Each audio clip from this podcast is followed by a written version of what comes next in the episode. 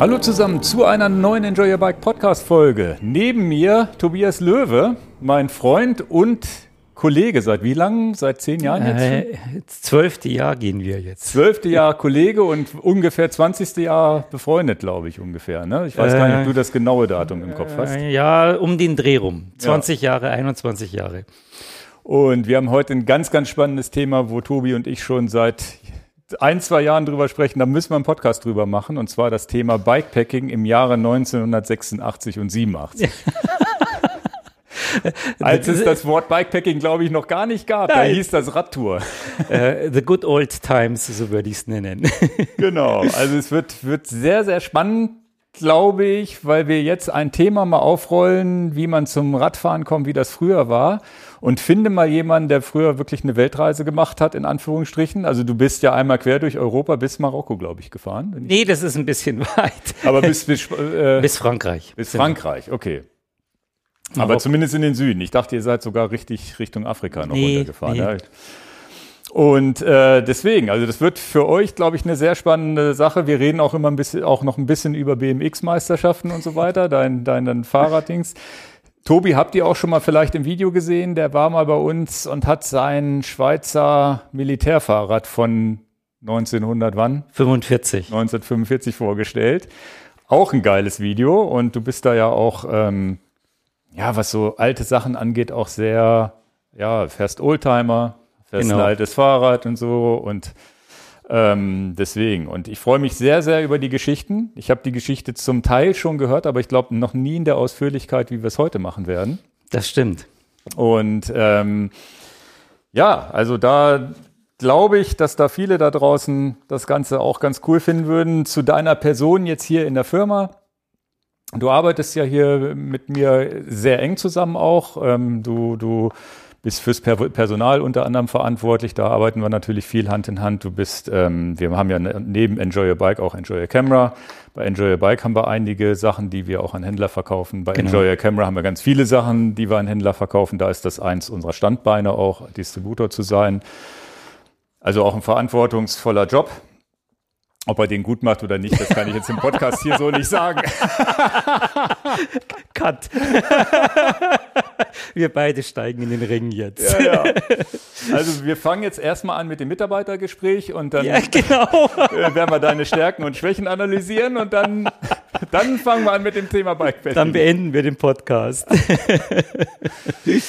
nee, also das, äh, und das ist ja wirklich ganz spannend, dass wir jetzt, oder als du hier angefangen hast, gab es ja Enjoy Your Bike noch gar nicht. Das mit dem Fahrradbusiness kam ja viel, viel später erst. Und ähm, dass wir so dieses Gravel und Bikepacking kam auch viel, viel später. Und wir haben da nie drüber gesprochen in unserem vorherigen Leben, bis du dann irgendwann mal gesagt hast, ich habe auch eine Bikepacking-Tour gemacht. Und alle, die jetzt äh, beim Podcast bei Apple oder was auch immer, Spotify zuhören, lohnt sich dann vielleicht auch mal kurz auf das YouTube-Video hier zu klicken, weil wir sehen hier deine Fahrradlampen schon stehen. Du hast noch, hast ganz viele alte Fotos, die wir im Hintergrund durchlaufen lassen. Es ist ja eine ganz, ganz andere Welt und eine ganz spannende Welt. Kurzer Dank an unseren Partner Löwenanteil. Danke für die Unterstützung. Freue ich mich sehr. Die Bio-Gerichte in den großen Gläsern, das ist Löwenanteil mit hohem Proteinanteil. In jedem Glas mindestens 30 Gramm Protein. Selbst in den kleinen neuen Gläsern haben wir 30 Gramm Protein. Das sind die neuen Chunky Bowls und da sind die Gläser ein bisschen kleiner, trotzdem hoher Proteinanteil. Und eins kann ich euch versprechen, man wird richtig satt von den Sachen. So ein großes Glas sind normalerweise zwei Portionen, die man sich aufteilen kann mit Reis je nachdem, ich esse auch manchmal ein ganzes Glas, meiner Frau reicht so ein Drittelglas geschmacklich und das finde ich auch sehr toll. Jedes Produkt ist anders und es wird einem nie langweilig. Durch die acht verschiedenen Sorten, davon sind sechs vegan bei den großen Gläsern, ist es wirklich so, dass man genug Abwechslung hat und wenn man dann alles einmal durchgegessen hat, beim nächsten Mal das Gefühl hat, geil, habe ich lange nicht mehr gegessen, ist ja richtig cool. Und mit den Chunks hat man jetzt noch eine Option mehr die sind perfekt mit Reis. In meinem Fall habe ich die immer mit Vollkornreis gemacht. Sehr cremige Soße und diese kleinen Hühnchendinger sind auch wirklich vom, vom Biss sehr schön. Also wenn es euch so geht wie mir, dass ihr vielleicht mal in der Mittagspause keine Zeit habt, frisch zu kochen oder auch abends mal keine Zeit habt. Gerade wenn ihr viel Sport macht, keine Zeit zum Kochen, weil man so viel Sport macht und dann haut man sich irgendwas Ungesundes rein, ist ja auch irgendwie doof Hier, das ist echt eine richtig coole Lösung, richtig lecker. Ganz oft auch ein hoher Hülsenfruchtanteil, den ich für uns Sportler ja für sehr, sehr wichtig halte, gerade für die, die kein Fleisch essen. Lohnt sich vielleicht für euch auch einmal das Ganze auszuprobieren. Und zwar auf der Webseite löwenanteil.com. Da könnt ihr euch nochmal alle Sorten genau angucken. Auch die Zutaten. Schaut euch die Zutatenliste an. Alles natürliche Zutaten in Bioqualität. Richtig cool. Und es gibt einen 10% Rabatt für alle unsere Hörer und Hörerinnen. Rabattcode ist Bike. Egal, ob ihr den groß oder klein schreibt, der funktioniert immer. Noch einfacher ist es, wenn ihr in die Shownotes geht, dort auf den Link klickt, dann wird der automatisch schon in den Warenkorb mit reingelegt. Ich hoffe, euch wird schmecken. Gebt mir gerne ein Feedback in den Kommentaren. Würde mich echt interessieren, welches eure Lieblingssorte ist zum Beispiel. Also, vielen Dank für die Unterstützung. Weiter geht's im Programm. Ja, würde ich jetzt tatsächlich mal reingehen ins Thema, wie du überhaupt zum Fahrrad gekommen bist. War das für dich Fortbewegungsmittel, Mittel zum Zweck oder wie bist du überhaupt zum Fahrradfahren gekommen? Also man muss jetzt wirklich äh, einige Jahre zurückgehen. Also ich bin Jahrgang 70 und ähm, ja, in den 70er Jahren war es natürlich so, dass eigentlich Fahrradfahren tendenziell eher was für Kinder war. Ähm, die Erwachsenen sind eigentlich gar nicht Fahrrad gefahren damals, weil das eher verpönt war. Man ist eigentlich mit dem Auto gefahren. Das war das Fortbewegungsmittel Nummer eins. Und äh, ich bin in Ingolstadt aufgewachsen und da haben wir ein bisschen auf dem Land, auch ein bisschen außerhalb von Ingolstadt gewohnt. Und um in die Stadt zu fahren, musstest du mit dem Fahrrad fahren. Es gab keinen Bus oder der kam einmal am Tag ähm, oder man ist per Anhalter mit dem Daumen in die Stadt reingetrennt und ähm, eigentlich bin ich mit dem Fahrrad gefahren. Und früher war es eigentlich ein bisschen mehr so ja, in der Siedlung, da wo wir gewohnt haben. Und ich hatte dann irgendwann stärkere Meniskusprobleme. Das lag daran, dass wir ähm, immer früher vom Garagendach bei uns immer runtergesprungen sind. da haben wir. Früher haben Kinder übrigens, für alle die, die jetzt noch nicht so alt sind, früher haben Kinder auch draußen gespielt. Genau, haben draußen gespielt. Und ähm, das war so die Zeit, als Evil Knievel aufkam. Ähm, und äh, der Stuntman aus den USA, der immer ganz verrückte Sachen gemacht hat. Und das haben wir natürlich nachgespielt und sind immer vom Garagendach runtergesprungen. Das haben wir dann irgendwann so oft gemacht, bis ich Meniskusprobleme hatte. Ah. und ähm, das war also relativ schlimm auch. Und ich hatte es also am, am rechten. Äh, Operiert? Knie. Äh, damals wollte man das machen. Ich bin aber froh, dass meine Mama sich dagegen entschieden hat. Ähm, es wäre eine größere Sache gewesen und der damalige Arzt hat gesagt, es wäre besser, wenn ihr Sohn ähm, oder Kind ähm, Fahrrad fahren würde. Und mehr Fahrrad fahren würde. Und na, dann bin ich halt los. Man sieht hier auch auf einem der Bilder ganz hinten, das bin ich, der noch auf dem Tretroller da. Rote Jacke. Rote Jacke, genau. Da vorne ist mein Bruder mit der blauen Jacke. Zwischendrin ist ein Freund äh, mit dem Bonanza-Rad. Und dann habe ich angefangen, relativ viel Fahrradfahren, ähm, Fahrrad zu fahren und habe dann aber festgestellt, es ist ja viel cooler, auch im Gelände zu fahren und habe dann ähm, das Werkzeug meines Vaters aus dem Keller geholt und habe Schutzblech und alles, was war, abgebaut von den Fahrrädern und bin dann da äh, durch die Gegend gedüst und fand das ähm, ziemlich cool. Also du hast ja ein Mountainbike gebaut. naja, die es ja damals, glaube ich, noch nicht gab, meines Wissens. Mountainbike gab es noch nicht. Ich würde mal sagen, es war der Vorläufer eines Gravelbikes, was ja, okay. ich gemacht hatte.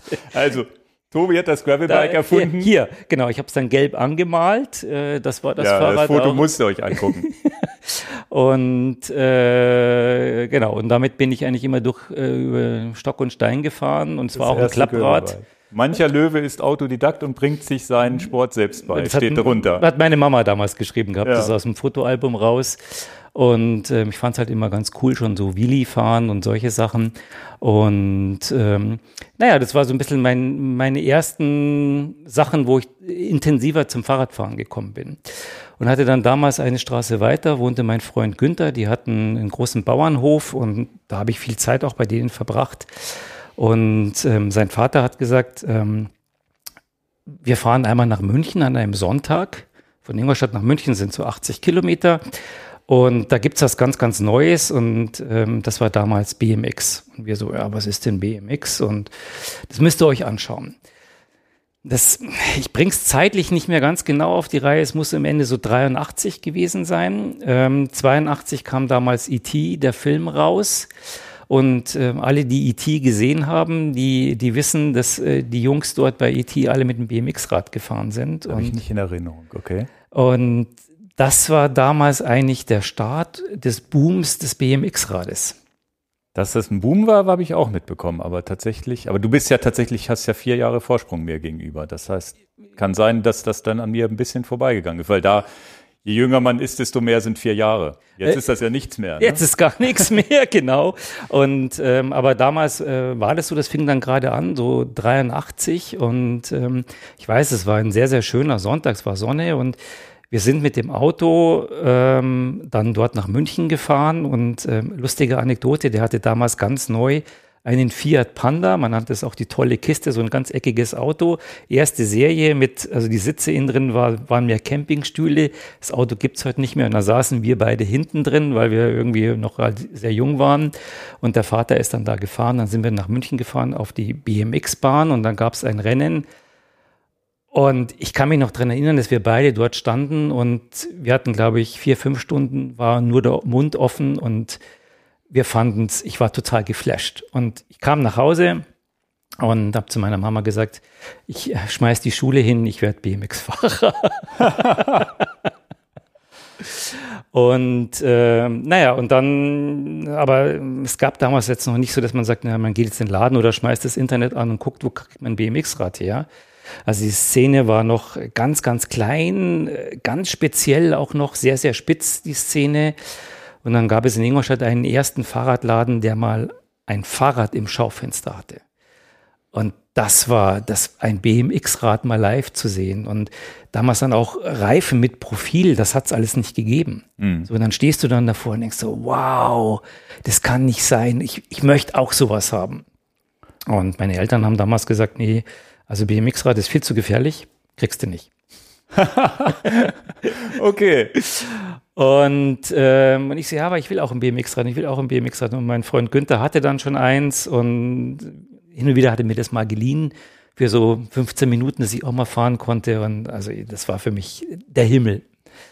Und dann kam Weihnachten, ähm, genau, und dann stand unterm Weihnachtsbaum das BMX-Rad. Das war also heute im Nachgang. Als Überraschung bestes, oder als Überraschung. Es, du hast es nicht mal vorher gesehen? Nein, gar nicht. Ich wusste es nicht und so, weil meine Eltern sehr vehement waren und haben gesagt, das ist zu gefährlich und äh, ihr habt eh nur Blödsinn im Kopf und BMX, äh, da fährst du dir den Kopf kaputt. Ja, ja. Und dann stand es, also war Heiligabend unterm Weihnachtsbaum und also ich habe gedacht, ich bin im Himmel. Krass. Und das mit den, mit den stolligen Reifen bedeutet, dass BMX früher nicht so wie heute irgendwelche Rampen waren, sondern im Gelände mehr gefahren wurde, ne? Genau, also der BMX, glaube ich, oder genau, so der BMX-Sport ist damals eigentlich aus dem Race-Bereich entstanden. Man ist damals ja eigentlich in irgendwelchen auf irgendwelchen Dreckbergen hoch und runter gefahren, bis man dann angefangen hat, richtige Kurse zu stecken und die auch so ein bisschen besser auszubauen, dass man auch richtig fahren kann und so 84, 85 hat es dann hat sich die Szene gesplittet in Race und Freestyle. Mhm. Freestyle war, dass die dann in, auf der Halfpipe gefahren sind, in der Rampe oder äh, in einer Fullpipe, also Rampe auf beiden Seiten auch. Da waren die Räder auch anders gebaut. Da hat man schon angefangen, die BMX-Räder in der Rahmengeometrie flacher zu bauen. Mhm. Und es war auch so, dass die, die äh, Freestyle gefahren sind, die haben vorne keine Vorderradbremse gehabt. Weil wenn sie über die Rampe hochgesprungen sind, dann haben die irgendwelche Tricks gemacht, die Lenker gedreht und so. Und wenn du vorne eine Bremse hast, ist irgendwann spätestens das Bremskabel im Weg. Weil Freestyle ist ja Tricks, ne? Salto, genau. Lenker drehen, wieder festhalten, runter und so weiter. Und das andere war von A nach B fahren, was ist, glaube ich, ja olympisch auch weiß ich gar nicht, ob es beides gibt, aber dieses BMX von in so einer ganz schnellen Runde zu fahren, sehe ich ja bei Olympia, habe ich das mal gesehen. Die hängen ja alle in so einem Ding drin und dann geht der Startschuss los, klackt, dann klappt irgendwie so eine Rampe runter und die fahren sich wie die dummen, also fahren sich richtig kaputt, glaube ich, innerhalb von einer Minute oder so. Die fahren, glaube ich, wenig Runden, wenn ich das nee, richtig. Nee, es gibt nur eine Runde. Also es oder gibt, eine Runde, es gibt genau. keinen kein Rundkurs in dem Sinne. Ähm, weiß nicht, vielleicht können wir irgendwann später nochmal ein Video einblenden, wo man das sieht aus den 80er Jahren, wo die dann auch. Äh das ist sozusagen das, was heute Olympia ist, war in den 80er Jahren auch schon die Art von Rennen? Genau, genau. Okay. Also du hast immer einen Startberg und dann hast du eine Rampe, die wird mechanisch betätigt. Das ist wie, äh, wie eine Klappe von einem Schrank. Mhm. Und dann stehst du mit dem Vorderrad dagegen, leicht schräg in den Berg und gehst mit beiden Beinen oder Füßen auf die Pedale drauf und balanciert das, balancierst das Fahrrad aus. Du wirst nicht festgehalten. Wirst nicht festgehalten. Okay.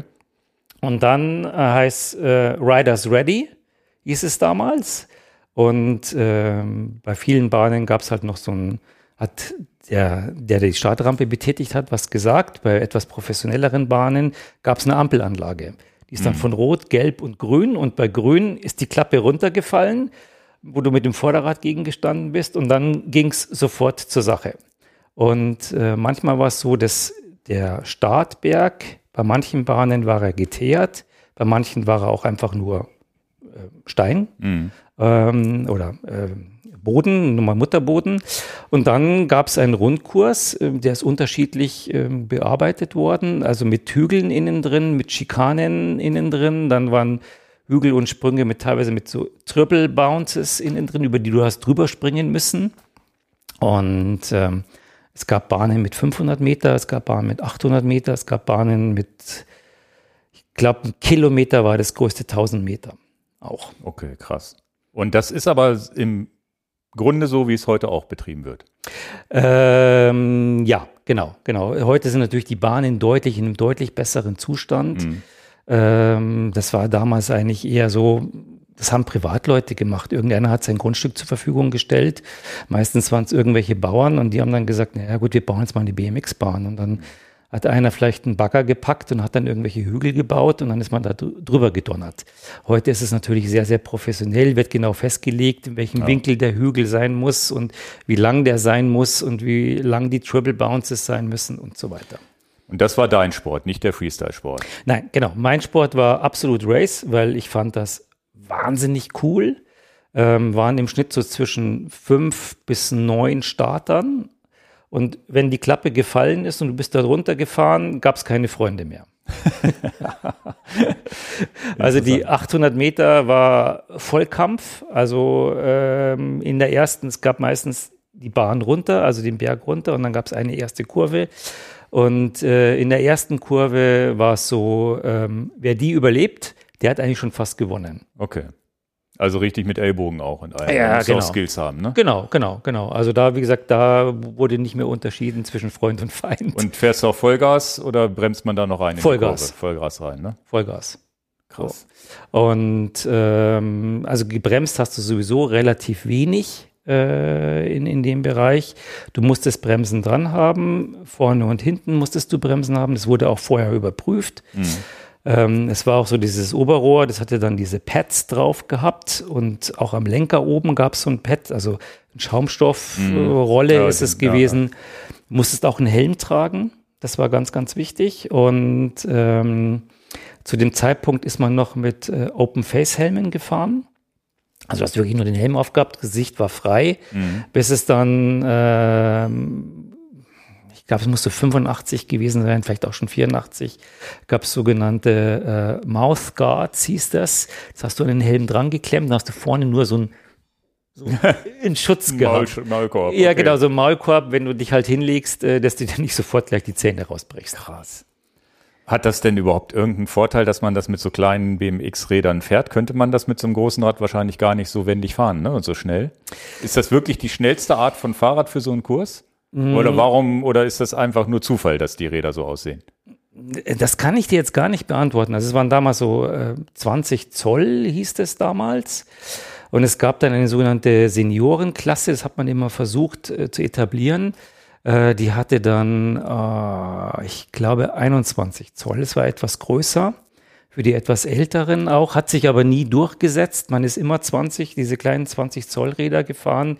Das war halt ähm, Standard. Kurze Werbeunterbrechung. Ja, unser Partner AG1, jetzt schon sehr, sehr lange dabei. Vielen Dank dafür. Wir stecken jetzt schon mitten im Herbst. Es wird kalt, der Winter steht vor der Tür, die Erkältungszeit geht los.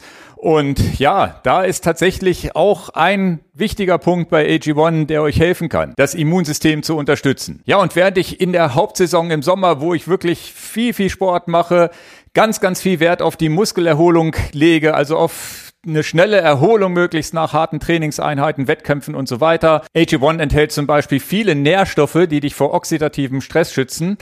Ja, umso wichtiger ist es mir jetzt im Winter in der Offseason, dass ich möglichst nicht krank werde. Weil ich habe zwar nicht mehr die harten Trainingseinheiten, trotzdem möchte ich natürlich möglichst durchgängig trainieren, bis ja, die Saison wieder anfängt. Ja, und AG1 enthält viele Nährstoffe, die mein Immunsystem, also meine Abwehrkräfte, unterstützen. Nehmen wir beispielsweise mal raus Kupfer, Folat, Selen, Zink, Vitamine A, B12, B6 und auch Vitamin C. All das trägt zu einer normalen Funktion des Immunsystems bei. Alle Details zu den gesundheitlichen Vorteilen der einzelnen Nährstoffe findet ihr im Link in den Shownotes drinkag1.com-enjoy your bike. Dort findet ihr auch das Angebot, dass ihr bei Abschluss eines Abos kostenlos fünf Travel Packs und ein Jahresvorrat Vitamin D3 und K2 mit dazu bekommt. Dazu natürlich seht ihr hier vielleicht auch, wenn ihr bei YouTube zuschaut, den Shaker, die Aufbewahrungsdose und auch den Messlöffel. Also drinkag1.com-enjoy your bike. Probiert das Ganze mal aus. Das ist risikofrei möglich. Abos können jederzeit pausiert gekündigt werden. Sehr, sehr einfach, sehr transparent, auch sehr wichtig. Vielen Dank an AG1 für die Unterstützung und jetzt geht's weiter im Programm. Und ein Scheibenrad habe ich gesehen. Ja, genau. ja, das Bild kommt jetzt irgendwann wieder, das sehe ich jetzt gerade nicht, aber das ist ja ein Rad, wo ich sehe, wo hinten wie heute beim Triathlon ein Scheibenrad dran war. War das Aerodynamik oder war das einfach nur Zufall? Äh, das hier, genau. Ja. Also ähm, ich habe dann damals beim, beim äh, BMX-Fahren äh, meinen damals besten Freund Thomas kennengelernt. Ähm, einmal nochmal kurz einen Sidekick. Ähm, man hat dann relativ schnell auch in Deutschland ähm, viele Bahnen gebaut. Damals war führend im Bahnbau ähm, die Firma Stadler. Damit sind die groß geworden. Ach, okay. Ähm, und die haben, also in Regensburg haben die einen Stammsitz und da haben die damals eine große Bahn gebaut und da sind auch die Meisterschaften ausgetragen worden. Da sind wir ganz oft dann hingefahren. Und äh, mein Freund Thomas und ich, ähm, mein Gott, wir waren da irgendwie 14, 15, haben gesagt, eigentlich ist es cool, da auch eigene Sachen zu entwickeln. Und wir haben dann irgendwann gedacht, naja, wir, wir gründen mal eine Firma. Also Tobias und, also Tobi und, und Thomas hieß, äh, ähm, und dann haben wir Racing gesagt, und dann hieß dann TTA Racing. Man kann das hier hinten noch drauf erkennen. Ja, stimmt, TTA, ja. Da haben wir dann so selber Aufkleber gebastelt und haben das dann überall Tobias drauf. Thomas Racing. Genau. Also Tobi und Tom Racing, so hieß es okay. eigentlich. Und das war unsere Idee. Äh, Als, habt ihr ein Gewerbe angemeldet, richtig? Nein. Einfach nur so, ja, ja. Also nicht so, wie man sich das heute vorstellt. Ich muss jetzt ein Gewerbe machen und muss ein Business Früher war man da aber auch noch cooler, ne? Heute würde man wahrscheinlich sofort zum Finanzamt laufen und sagen, hier bin ich, ich mache eine Firma. Also in, wir waren 14, 15, also wir hätten noch gar keine Firma gründen dürfen. Ja, ja. Und es war also mehr so eine jugendliche Spinnerei, würde ja, ich mal heute sagen. Und aus dem Prototypenstadium sind wir auch nie rausgekommen. Aber wir haben dann äh, die erste Vollverkleidung entwickelt ähm, äh, für die Bikes. Ähm, das haben wir dann wirklich auch ausprobiert. Ähm, und haben dann auch, also der zweite Prototyp, Prototyp, den wir haben, du musstest bei den Rennen oben am Lenker immer eine Startnummer dran haben. Und ja. normalerweise war das vollflächig, also war ein Stück Plastik und hat man eine Startnummer draufgeklebt. Und wir haben dieses Plastik aufgesägt. Man sieht oben auch wieder TTA stehen. Mhm. Und ähm, haben dann hinten einfach ein Stück Draht, äh, eine Art Hasendraht dran gemacht, damit es aerodynamischer ist, damit die Luft durchgeht. also gebracht hat es wahrscheinlich null. Ja, aber das Thema Aerodynamik war das damals hat das dann, hast du das im Radsport oder irgendwas mal verfolgt, dass du das mitbekommen hast, dass Aerodynamik wichtig ist? Oder war das einfach, dass ihr selber gemerkt habt, je kleiner ich mich mache, desto schneller bin ich und Wind, also auf eine Scheibe muss man ja erstmal kommen, dass eine Scheibe schneller ist. Und ich weiß nicht, ob es damals, na doch, die Stundenweltrekorde, da gab es sowas schon mal, ne? Genau, da gab es sowas und das, davon haben wir uns auch inspirieren lassen. Vielleicht in einem, einem Bild vorher, ich weiß nicht, ob du das gerade nochmal machen kannst, da musst du dir mal die Vorderradfelge angucken, da sind überall Löcher drin. Mhm. Und äh, wir haben diese Löcher dort reingefräst in die Felge. Also nicht reingefräst, mit der Bohrmaschine einfach reingebohrt und haben dann einen ganz, ganz dicken Plastikstripe eigentlich reingesetzt, damit der Schlauch sich nicht durchdrückt, damit die Felge leichter wird. Ja, das machen ja, die haben ja die Tuner, glaube ich, alle früher gemacht. Ne? Kettenblätter, einfach Löcher rein und schon waren sie leichter. Genau, und die Idee kam, ähm, wir haben uns ähm, damals äh, bei Mercedes, da gab es eine Ausstellung, da sind wir hingefahren und da wurde ein Rennwagen vorgestellt. Und da haben die die ganze Karosserie durchlöchert, damit der Rennwagen leichter ist, leichter ist. Und dann haben wir gesagt, geil, das machen wir auch. Wir machen, was ist denn bei uns schwer? Ah, sind die Felgen, da bohren wir lauter Löcher rein. Geil, okay. und ähm, genau, und das haben wir dann ähm, gemacht auch. Wir haben da so viel mit dran rumexperimentiert in dem Ganzen und ähm, ja, wir waren Schüler. Also meine Zeit bestand darin, ich bin um eins aus der Schule gekommen. Meine Eltern kamen dann vom, von der Firma nach Hause, eine Stunde zum Mittagessen. Und um zwei sind die irgendwie wieder ins Geschäft gefahren, in die Firma. Und um halb drei saß ich auf meinem BMX-Rad und bin zur Bahn gefahren. Schule, Hausaufgaben, was ist das? Mhm. Und los ging's. Du kennst es wahrscheinlich von deinem Sohn. Ja, ja, also die, die haben heute andere Präferenzen. Aber es ändert sich gerade. Der ist jetzt auch 15, 16 die haben, die spielen ja auch viel so Konsole und so ein Kram und jetzt auf einmal merke ich, oh, er, fährt, er guckt auch mal bei anderen beim Tennis zu, spielt selber Tennis, guckt bei seinen Freunden beim Fußball zu. Also so langsam geht das wieder los, dass das doch auch draußen ein Leben stattfindet. Ja. Früher gab es ja gar keine Chance, ne? Also um Fernsehen ging abends erst los. 17 Uhr. Ne? Und 17 Uhr. Äh, in den Ferien vielleicht mal Fury mittags um drei, da erinnere ich mich noch, da ging nachmittags Ferienfernsehen los um drei, konnte man Fury gucken und so ein Scheiß. Ähm, und das war ja alles so eine Zeit, ne? Fluch und Segen zugleich. Ne? Ich will, man darf ja nicht die Internetzeit jetzt verteufeln. Das hat ja alles so seine Vor- und Nachteile und man lebt da rein. Genauso wie es früher keine Bücher gab, auf einmal gab es Bücher und hat einen auch davon abgehalten, sich zu bewegen. Mhm. Also ist ja ganz, ist ja ein spannendes gesellschaftliches Ding, was da immer passiert. Aber das ist ja, das, das ist mir jetzt auch so ein bisschen in so einem Nebensatz aufgefallen, als du gesagt hast, ja, BMX, ich habe das da einmal gesehen, dann habe ich das Rad im Schaufenster gesehen und da kann ich mich dran erinnern, dass so in den früheren Zeiten, in, unseren, in unserer Generation, das ja so war, wir haben irgendwas gesehen also es kann auch eine Band sein, die per Schmut. Auf einmal habe ich da mal eine CD von gehört und haben gesagt, geil, kaufe ich und sonst wie. Ähm, was heute so in der Art gar nicht mehr möglich ist. Frag, wenn ich meine Tochter frage, was ist ihre Lieblingsband? Ja, weiß ich nicht. Mhm. Die haben halt Spotify und können hören, was sie wollen und hören einmal die Charts rauf und runter und ist alles cool.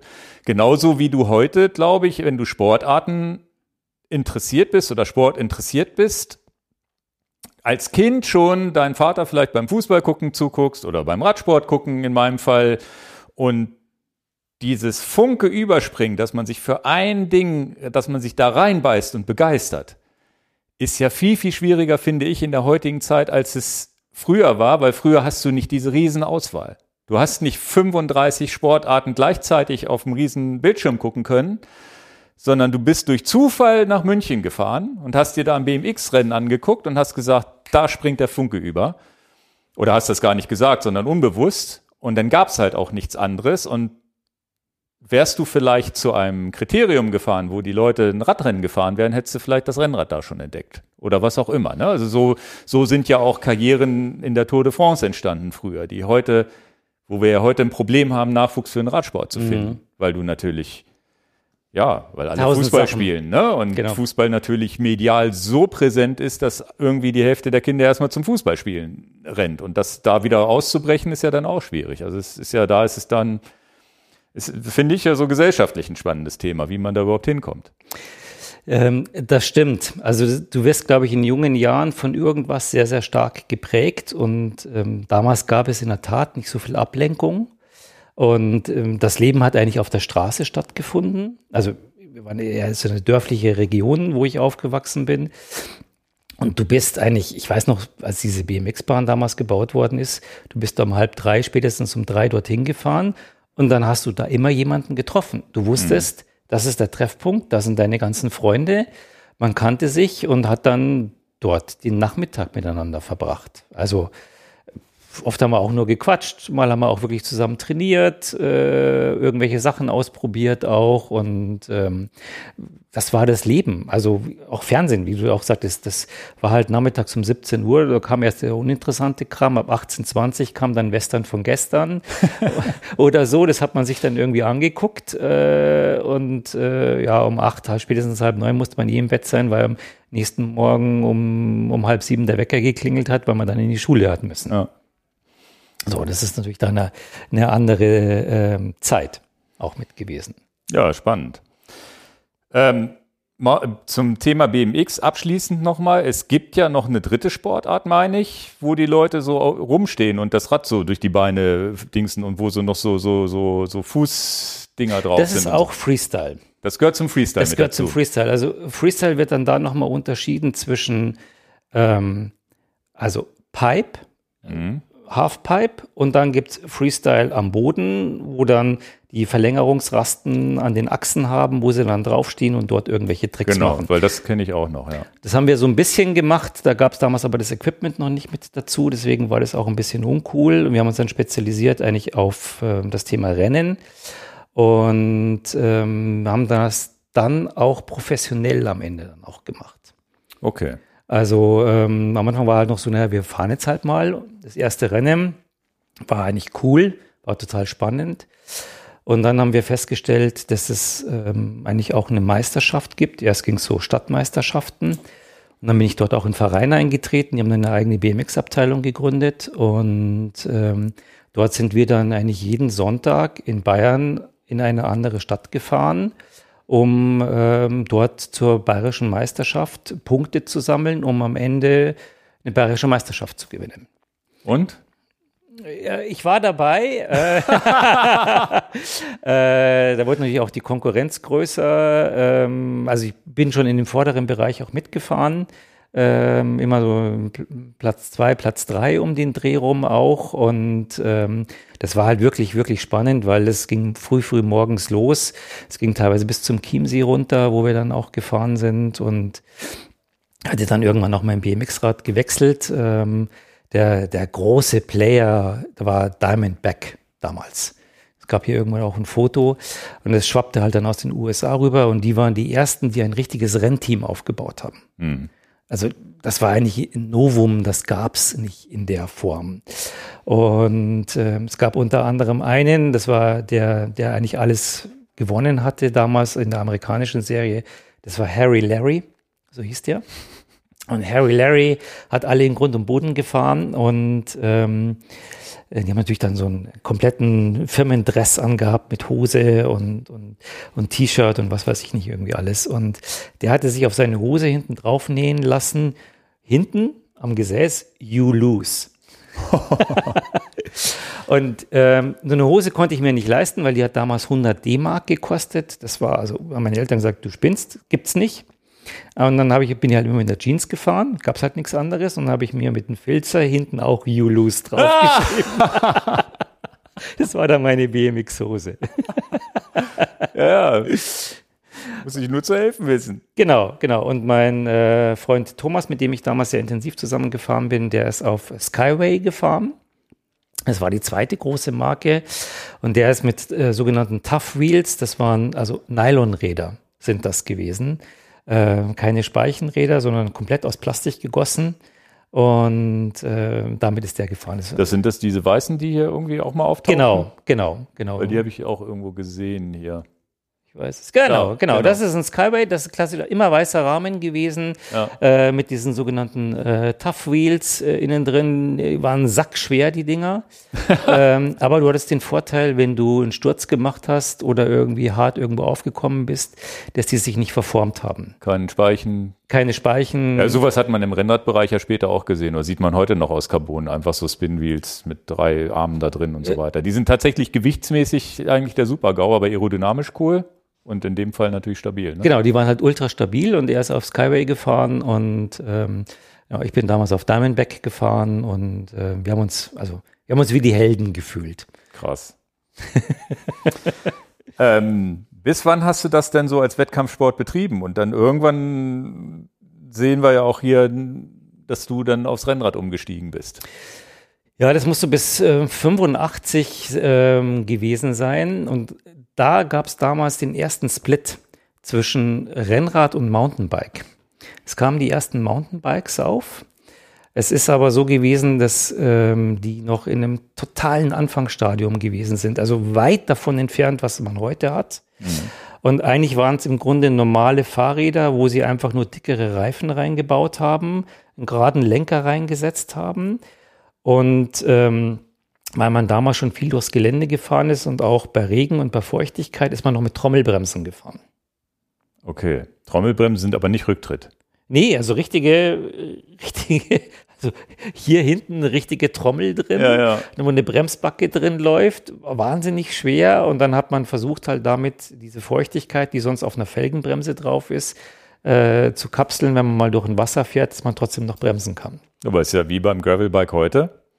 Die Scheibenbremse ermöglicht erst dicke Reifen und Felgenbremse war immer doof mit Cantilever und so weiter. Und das ist ja im Grunde die Tro Trommelbremse ist ja dann der Vorgänger von der Scheibenbremse. Die war ja irgendwann auch weg dann, ne? Irgendwann gab es ja dann diese V-Brake, aber Genau, genau, genau. Also weil damals war es ja, die Bremse, die man hatte, war ja diese klassische, die dann über den Reifen rüber ging und dann äh, zugegriffen hat. Und wenn du dann aber breitere Reifen genommen hast, hättest du das Bremssystem komplett ändern müssen. Deswegen Ja. ist man hingegangen und machte Trommelbremsen. ja, man glaubt gar nicht, wie sehr die Bremse beeinflusst, welche Möglichkeiten ein Rad aufzubauen überhaupt gehen. Genau. Also das ist ja tatsächlich so und das habe ich hier im Podcast oder haben wir hier auch schon ganz oft besprochen. Ohne die Scheibenbremse gäbe es nicht diese Art von Gravelbikes und nicht so schön zu bremsen und, und dass man schnell bergab und so weiter. Also diese, diese Vielzahl an Fahrrädern, die jetzt, gerade jetzt in den letzten fünf bis zehn Jahren auf den Markt kommen, wo du auf ganz viele Nuancen von Fahrrädern hast, geht nur durch die Scheibenbremse. Auch die modernen Mountainbikes und so weiter. Die Scheibenbremse war dann am Ende der Punkt, wo es auf einmal richtig geil wurde. Und du hast ja auch die viel größere Bremskraft. Das Ja, darf ja. man ja auch nicht vergessen. Und spätestens dann, wenn du lange Abfahrten am Berg machst, bist du ja mit einer Felgenbremse irgendwann aufgeschmissen. Ja. Weil du hast ja so eine Hitzeentwicklung auf der Felge, äh, dass du irgendwann ein Problem hast, dass die Felge überhitzt oder beziehungsweise keine wirkliche Bremswirkung mehr da ist. Und deswegen hat man irgendwann diese Scheibenbremse, die kommt ja aus dem Motorradsport, hat man dann adaptiert auf das Fahrrad auch mit. Stimmt, das ging ja im Motorrad los. Genau, Motorrad, wenn sie Auto, das ist natürlich nochmal doppelt dimensioniert, aber im, ähm, im Motorrad war, wenn man jetzt zurückgeht in den 30er Jahren, hat man damals noch mit Trommelbremsen gefahren. Pff, Bei 150 mit einer Trommelbremse runterbremsen, Heidewitzka. Ähm, und dann hat man die, die Scheibenbremsen entwickelt und das hat man dann versucht, auf den Fahrrädern auch zu adaptieren. War am Anfang natürlich sehr, sehr schwer, weil man dieses Filigrane noch gar nicht hinbekommen hatte. Mhm. Das hat sich dann auch entwickelt und damals kamen diese ersten Mountainbikes auf, da war damals federführend Kuwahara hießen die. Ähm, unfassbar cool, aber so ein Fahrrad hat damals 1500 Mark gekostet. Das ist Das sind heute 4000 Euro. ja Oder mehr, mehr. mehr, mehr, Es muss, also ich weiß gar nicht, wie die Kaufkraft sich in Relation Ja, ja. dazu war. Also wir waren 15, 16. Es war jenseits von dem, was wir uns leisten konnten. Okay. Es kam aber auch gleichzeitig das Thema Rennrad wieder stärker auf. Also Rennrad war Anfang der 80er Jahre ein wahnsinniges Nischenthema. Das haben eigentlich eher alte Leute. Alte Männer sind Rennrad gefahren. Ich weiß, unser Nachbar, der hatte ein Rennrad und hatte an der Seite immer noch so ein Stecken raus gehabt. Da hing so ein Fähnchen dran. Das war dann der Abstand, damit die Autos ihn nicht gleich Die gab es früher, ne? Ja. Die gab es auch als Kinder. Hast du die im Kindergarten geschenkt gekriegt? Dann immer so ein, so ein aufklappbares Genau. Reflektorteilchen, so ein Ärmchen an deinem Fahrrad. Die sieht man heute gar nicht mehr. Und damals hatte man die auch, glaube ich, sind sofort abgebrochen oder man hat sie gar nicht dran gemacht ans Rad, ne? Genau, genau. Der ist damit immer gefahren und ähm, das fanden wir eigentlich, wir fanden das Thema Rennrad spannend, weil wir natürlich festgestellt haben, mit BMX ist cool, aber BMX ist eine Sprintdisziplin. Mhm. Äh, du fährst 800 Meter und bist danach kaputt, weil die Übersetzungen ähm, relativ einfach auch sind. Du kannst damit keine langen Strecken fahren. Wir Das ist, das ist ja auch One-Gear-Eingang. One mehr Gear. hast du nicht. Und gut, fürs Knie war es eigentlich auch nicht, ne? Nee, das war total scheiße. also du bist da auch nicht drauf gesessen auf dem Fahrrad, du bist da eigentlich eher im Stehen gefahren. Genau. Und es gab halt einen Sattel, ähm, ja, damit man halt, wenn man zu einem Starthügel hingefahren ist, nicht im Stehen fahren muss. So, dafür war eigentlich der Sattel da. Wir haben dann trotzdem in der Umgebung immer Touren gemacht mit dem BMX-Rad, bis wir dann irgendwie festgestellt haben, eigentlich ist das uncool. Wir wollen auch ein bisschen schneller unterwegs sein. Dann kam das Thema Rennrad auf. Und ähm, auch Rennräder waren damals äh, sehr filigrane Sachen.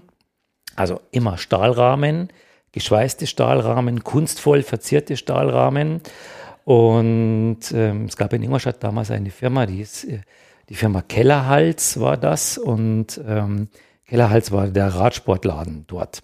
Da wurde auch noch ein sehr renge, äh, äh, strenges Regime geführt. Also es war eine große Theke, da war die alte Frau Kellerhals saß dort hinter. Und wenn man dort reingehen musste, dann war man eher der Bittsteller und nicht der Kunde. Das kann man eher so, Burschen, was wollt ihr denn? Und Äh, das gibt's, solche Radläden gibt's auch noch heute. Ah, okay. Habe ich mir sagen lassen. Gut. also ich glaube, wir sind es nicht. oder? Nee, ich hoffe, nee, nee, nee, nee. Das, äh, das wollte ich damit nicht sagen.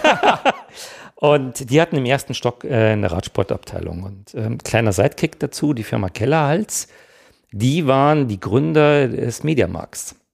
Ach, krass. Die haben damals Mediamarkt gegründet. Der Sohn war in den USA und hat äh, gesehen, ah, cool, es wird auf Paletten weiße Ware, also Waschmaschinen und Kühlschränke, in einem schmucklosen, in einer schmucklosen Halle zum günstigen Preis verkauft.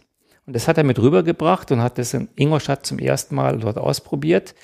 Und die Leute haben in die Bude eingerannt. Und damit ist also aus Kellerhals Mediamarkt geworden. Das ist natürlich sehr, sehr groß, mittlerweile jedem bekannt.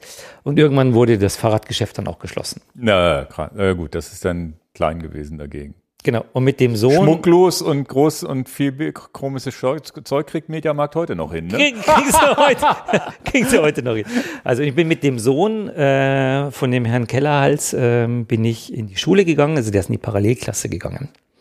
Und ähm, die hatten dann damals schon wirklich sehr, sehr viel Geld. Und äh, ich weiß, dass die, das, äh, war eine Klasse über mir, genau sowas. Und äh, der hat dann zum 18. Geburtstag äh, ein Lamborghini geschenkt bekommen. Boah. Und damit ist er dann auf den Schulhof gefahren in den 80er Jahren. Ja, das ist aber erstmal für die 80er krass. Ja, ja. Das wäre heute schon noch krass, aber damals richtig krass. Genau. Und spricht ja eigentlich nicht für die Eltern, ne? Ja, gut. Äh, das sei jetzt mal dahingestellt auch. Ähm, äh, ob das jetzt gut ist oder nicht gut ist, da möchte ich mir jetzt kein, kein Urteil darüber bilden. Ich weiß nur, dass es damals, also jeder hat sich das Maul drüber zerrissen. Ja, ja klar. So, also dann kam, kam der mit so einem orangen Ding auf dem Schulhof gefahren. Unsere Klassenlehrerin hat eine alte Ente gefahren und er kam mit seinem Lamborghini um die Ecke. äh, genau, und da waren wir damals bei, bei Kellerhals und ähm, wollten uns auch ein Rennrad kaufen, aber es war auch so, dass wir uns das auch nicht leisten konnten, ähm, ein Rennrad zu kaufen, weil die damals auch in Relation schon sehr, sehr teuer gewesen sind. Und es waren am Ende also die ganzen italienischen Edelmarken, Francesco Moser, Colnago und so weiter. Und ähm, ich habe dann in der Zeitung gelesen bei uns, dass ein Mann ähm, ein Teil seiner Fahrradsammlung kann man jetzt gar nicht sagen. Also er hat äh, alte Fahrräder verkauft, auch unter anderem Rennrad. Dann habe ich da angerufen und habe gesagt, ja, ich suche für mich ein Rennrad. Ja, so wie groß bist du denn? Ja, so und so groß. Ja, komm vorbei. Und bin ich mit, meiner, mit meinen Eltern dorthin gefahren im Keller. Und da hingen mehrere Rennräder. Und dann habe ich gesagt, ja, ähm, was ist denn nicht Budget? Wie viel Geld hast du denn zur Verfügung? Und dann habe ich gesagt, naja, ich habe so 80 Mark, habe ich. Und dann sagte er, ja, dann habe ich hier das eine Fahrrad, das hat jetzt hier schon ein paar Lackkratzer und so. Und ähm, das war ein Colnago. Das war mein erstes Rennrad, was ich dann gefahren habe. Es war damals ein Gebrauchsgegenstand. Heute würde jeder sagen, boah, wie cool, ein Colnago. Ja, ja, ja. Wenn du das heute kriegst, ist es nicht mehr für 80 Na, Mark. genau, die Zeiten sind vorbei. Und ähm, da war ich äh, stolz wie Bolle. Da bin ich also, äh, wir sind wirklich jeden Tag sind wir gefahren. Wir haben jeden Tag trainiert. Wir sind jeden Tag zwischen 60 und 100 Kilometer gefahren. Mit Immer- 16 rund. Ne? Genau, mit, Ja. mit 15, 16 sind wir da wirklich sehr, sehr intensiv auch gefahren. Auch da gab es damals das Equipment noch nicht, so wie man das heute kennt. Also das war am Ende dann so, dass du, du hast dann zwar so eine kurze Hose gehabt, schon so eine Rennradhose, das hat man sich dann schon gekauft, hast aber dann ein T-Shirt gehabt, hast dann Helm, gab es nicht, hast ein Stirnband getragen und Rennradhandschuhe hat man schon gehabt auch und ähm, Schuhe ähm, ist man am Anfang noch mit normalen Schuhen, also mit Vans oder mit irgendwas gefahren. Und dann gab es so die ersten Rennradschuhe, das waren äh, Schuhe, ähm, also Klickpedale wurden damals von Look erstmalig auf den Markt gebracht. Das war aber auch utopisch. Das war für eine ganz kleine Gruppe. Und wir haben halt damals ähm, noch die ähm, Schuhe gehabt, wo du mit Riemen das hast zumachen müssen. Das heißt, Ja, ja. wenn du einen Sturz gemacht hast, bist du mit Fahrrad und allem gestürzt. Eigentlich saugefährlich heute. Ja, ja, gut, haben haben früher alle so gemacht, ja, ja. Genau. Aber du warst ja schneller oder fühlst dich zumindest schneller. Ja, du hattest einen Vorteil gehabt, dass äh, die Sohle war im Grunde eine, eine Holzsohle oder eine Plastiksohle, was man drin hat. Die war komplett starr. Okay. Und weil beim normalen, beim Turnschuh hast du ja immer das Problem, dass der am Ende ja abknickt. Also Ja, ja. du hast ja diese starke Bewegung im Grunde. Das drin. heißt, starre Rennradschuhe gab es schon. Aus Holz. Genau, also die, die Sohle war eine Holzsohle mit Leder bezogen und äh, dann hast du die dann geschnürt. Äh, Waren, waren ziemlich leicht. Das wusste ich, dass sie aus Holz waren, wusste ich gar nicht. Holz oder Plastik, eins von beiden. Carbon nicht? Nein, Carbon nicht. Auch kein Aluminium und was weiß ich nicht.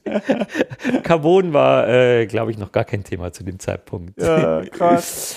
Äh, genau, und dann sind wir da immer, also auch mein Freund Tom, der ist dann auch mit umgestiegen, ähm, sind wir wahnsinnig viel Rennrad gefahren. Und da wart ihr ja aber ja auch eigentlich eine Ausnahme, würde ich sagen. Das war ja nicht so, dass in der Schule 15 andere auch noch Rennrad gefahren sind, Nein. oder? Nein, nein, nein. Also du hast halt früher dein normales äh, Dreigang-Fichtel-Sachs-Fahrrad gehabt mit einer Dreigangschaltung. Das war halt so ein Jugendrad, würde man heute sagen. Und damit bist du dann eigentlich gefahren. Habt ihr denn den Radsport auch verfolgt damals oder war das uninteressant? Also sowas wie Tour de France oder so, hat man das schon mitbekommen? Oder? Ja, du hast es halt in der Zeitung gele gelesen. Es, also im Fernsehen wurde es nicht übertragen.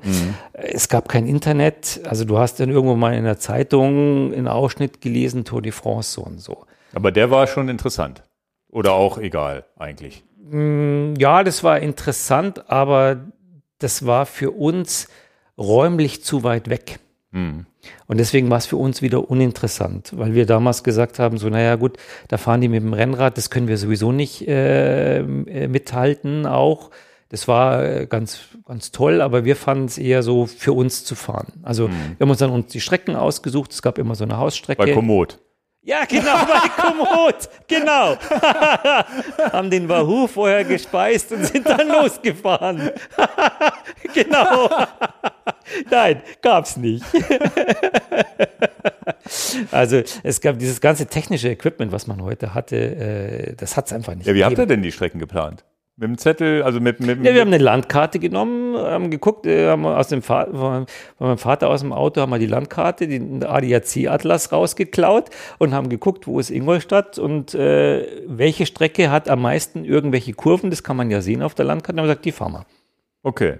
Also nichts mit Aber ihr habt, Höhenprofil. den, den, habt ihr das, den Atlas mitgeschleppt oder habt ihr dann. die Seite rausgerissen, die haben wir, die haben wir dann mitgeschleppt. Da gab es dann zu Hause immer einen Satz heiße Ohren, weil dann die Seite gefehlt hat. Ja, krass, da denkt man gar nicht drüber nach. Ne? Das, ist, das ist ja, in meinen Augen ist ja diese Revolution, die wir haben, auch ein schönes Wort, was ich mir gerade eingefallen ist.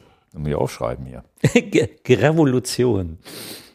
Ähm, ist ja tatsächlich dadurch entstanden, dass das Routing auf einmal auf deinem Fahrradcomputer ist. Und das gab's vor zehn Jahren auch schon, indem du dir irgendwie hier so ein TomTom-Fahrradcomputer-Dingens, da gab's irgendwelche Firmen, die das konnten und mit ganz kompliziert vom Computer aus da reinladen. Dann hat Garmin irgendwann angefangen mit deren eigenen Routenplaner, aber das war auch nicht so einfach, dass da warst du auch schon richtig Nische, wenn du bei Garmin Connect eine Strecke geplant hast und auf dein Garmin geladen hast. Mit der 800er Serie ging das dann schon etwas besser, aber hat auch kaum einer gemacht. Und richtig los ging es ja wirklich erst jetzt in den Zeiten mit Komoot, Strava. Vor allem, ich meine, Komoot hat eigentlich den größten Anteil daran, zumindest hier im deutschsprachigen Raum würde ich das schon so, so, so sagen. Dass es heute ja wirklich viele, viele Leute, viele, viele tolle Strecken fahren, nachfahren, überhaupt eine Strecke finden und sich selber zusammenklicken und das, das, das ist ja wirklich eine, eine, Revolution im gesamten Radsport. Im Absolut. Radsport, im Graveln ist es ganz, ganz wichtig. Das ist jetzt unsere Blase. Aber Komoot sehe ich halt auch bei den Schwiegereltern auf ihrem E-Bike und dann mit dem Handy einfach laufen Genau. lassen und so weiter. Also es ist ja wirklich eine Revolution, dass wir heute, dass Navigation, Routing gar kein Problem mehr ist. Und das Es ja kam eigentlich erst übers Handy. genau. Also weil das Handy irgendwann konnte auch Karten lesen.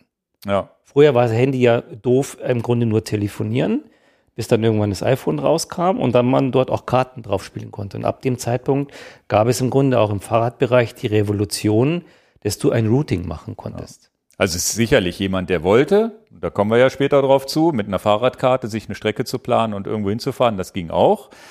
Mit dem Auto hat man es ja auch damals so hingekriegt, ohne Navigation von A nach B zu kommen. Auto hatte man immer noch den großen Vorteil, dass es auch viel, viel ausgeschildert war. Fürs Fahrrad ja nichts. Das ist übrigens auch heute viel, viel besser. Wenn mhm. du jetzt hier im, im Landkreis Hannover rumfährst, sind überall irgendwelche Schilder, da geht's nach Sehende, da nach Algermissen und so weiter.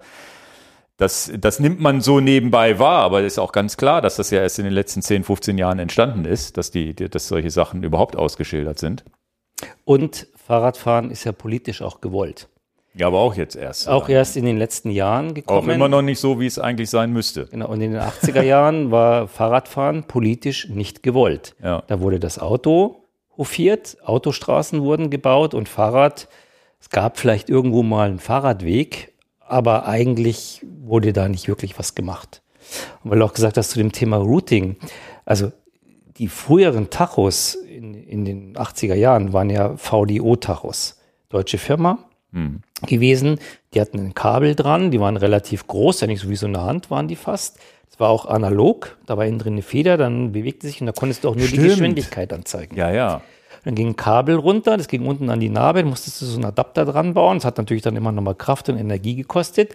Und da lief innen drin so eine Art äh, Sehne, glaube ich, heißt das. Und äh, die hat oben im Grunde den Tacho angetrieben. Dann hast du gesehen, wie schnell du gefahren bist. Und dann lief so ein Zählwerk mit und dann konntest du sehen, wie viele Kilometer du gefahren bist. Das war alles. Das hattest du aber. Auf dem normalen Fahrrad hatte ich das Ja, ja. gehabt. Auf dem Rennrad dann noch nicht.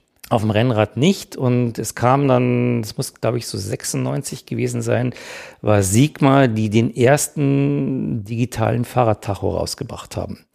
Ähm, da ging dann, also war ein kleiner Tacho, da konntest du eigentlich auch nicht viel sehen, außer Geschwindigkeit, Durchschnittsgeschwindigkeit, Maximalgeschwindigkeit, Strecke und Gesamtdistanz. Ja, an die erinnere ich mich auch. Das waren auch so die ersten Tachos, wo es auf einmal Spaß gemacht hat, ne? Und man sich Genau. was gesehen hat. Genau, und dann ging ein Kabel, ging dann runter und hast, musstest unten an die Gabel, äh, war dann eine Art Sensor und in die Speicher hast du ein Magnet reingeklickt. Und das musstest du austarieren, dass das Magnet relativ nah an den Sensor ist und dann konntest du in etwa wissen, wie schnell du gefahren Schön irgendwie mit Tasten ganz komisch den Radumfang noch einstellen. Genau. Aber das passiert ja heute auch noch, Radumfang einstellen. Habe ich jetzt gerade bei den Garmin-Uhren gemacht, weil die, die, die Kalibrierung war falsch. Habe ich es dann manuell einstellen müssen. Das passiert heute auch noch. Was eigentlich der Witz ist, dass diese alten manuellen Tachos damals schon Odometer hatten und sozusagen die Gesamtkilometer angezeigt werden. Versuch mal beim Wahoo die Gesamtkilometer anzuzeigen heute. Ach, das geht nicht. Ich meine, das ist immer wieder so eine gestellte Frage, die, die du nur über Umwege gelöst kriegst.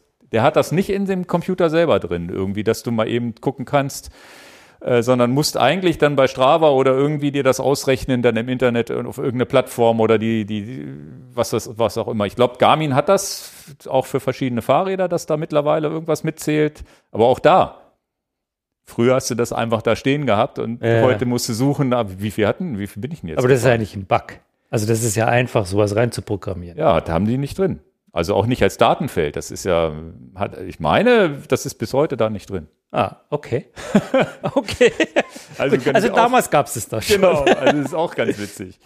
Ja, jetzt sind wir ein bisschen abgeschwiffen. Also das Rennrad, ihr seid dann Strecken, äh, Strecken gefahren, 50, 60 Kilometer und hattet einfach euren Spaß. Seid ihr da auf Geschwindigkeit gefahren oder einfach so abenteuermäßig? Na, wir sind schon auf Geschwindigkeit, also war immer Pace, war immer das Thema auch. Und ähm, wir haben dann auch, also wenn du aus Ingolstadt rausfährst, wird es dann auch relativ schnell hügelig. Bist du dann im Altmühltal, ähm, würde dich freuen, das sind schöne, tolle Strecken, äh, wo du auch richtig Berge fahren kannst auch und auch teilweise wie so Serpentinen auch fahren kannst. Und da haben wir uns halt immer ausgepowert. Da war immer, wer war der Schnellste oben und äh, noch besser, wer war der Schnellste unten und solche Geschichten auch. Na gut, durch die ähm, äh, BMX-Skills konntet ihr wahrscheinlich auch gut abfahren, ne? Genau, genau. Also wir, auch das Thema Angst war da noch gar nicht äh, so stark. Heute hat man eher, schaltet man den Kopf ein und sagt, oh Gott, hier vorne kommt eine Kurve, ich bin jetzt irgendwie schon 60 km/h auf dem Fahrrad, da war früher noch, was geht noch? Mhm. So, was ist Attacke? Und am besten noch, wenn Autos einen Berg runterfahren, wie kann ich am besten das Auto überholen? Aber in den Rennzirkus seid ihr nie eingestiegen, dass ihr Fahrradrennen, Fahrradverein oder so gesagt habt, wir fahren mal Rennen oder irgendwas? Es kamen damals diese ersten, ersten äh, RTF, glaube ich, heißen, Mhm. die kamen dort auf. Das haben wir uns mal angeguckt. Fand ich persönlich komplett uncool. fand ich, ich fand die Leute doof. ich fand das organisierte Rennen doof.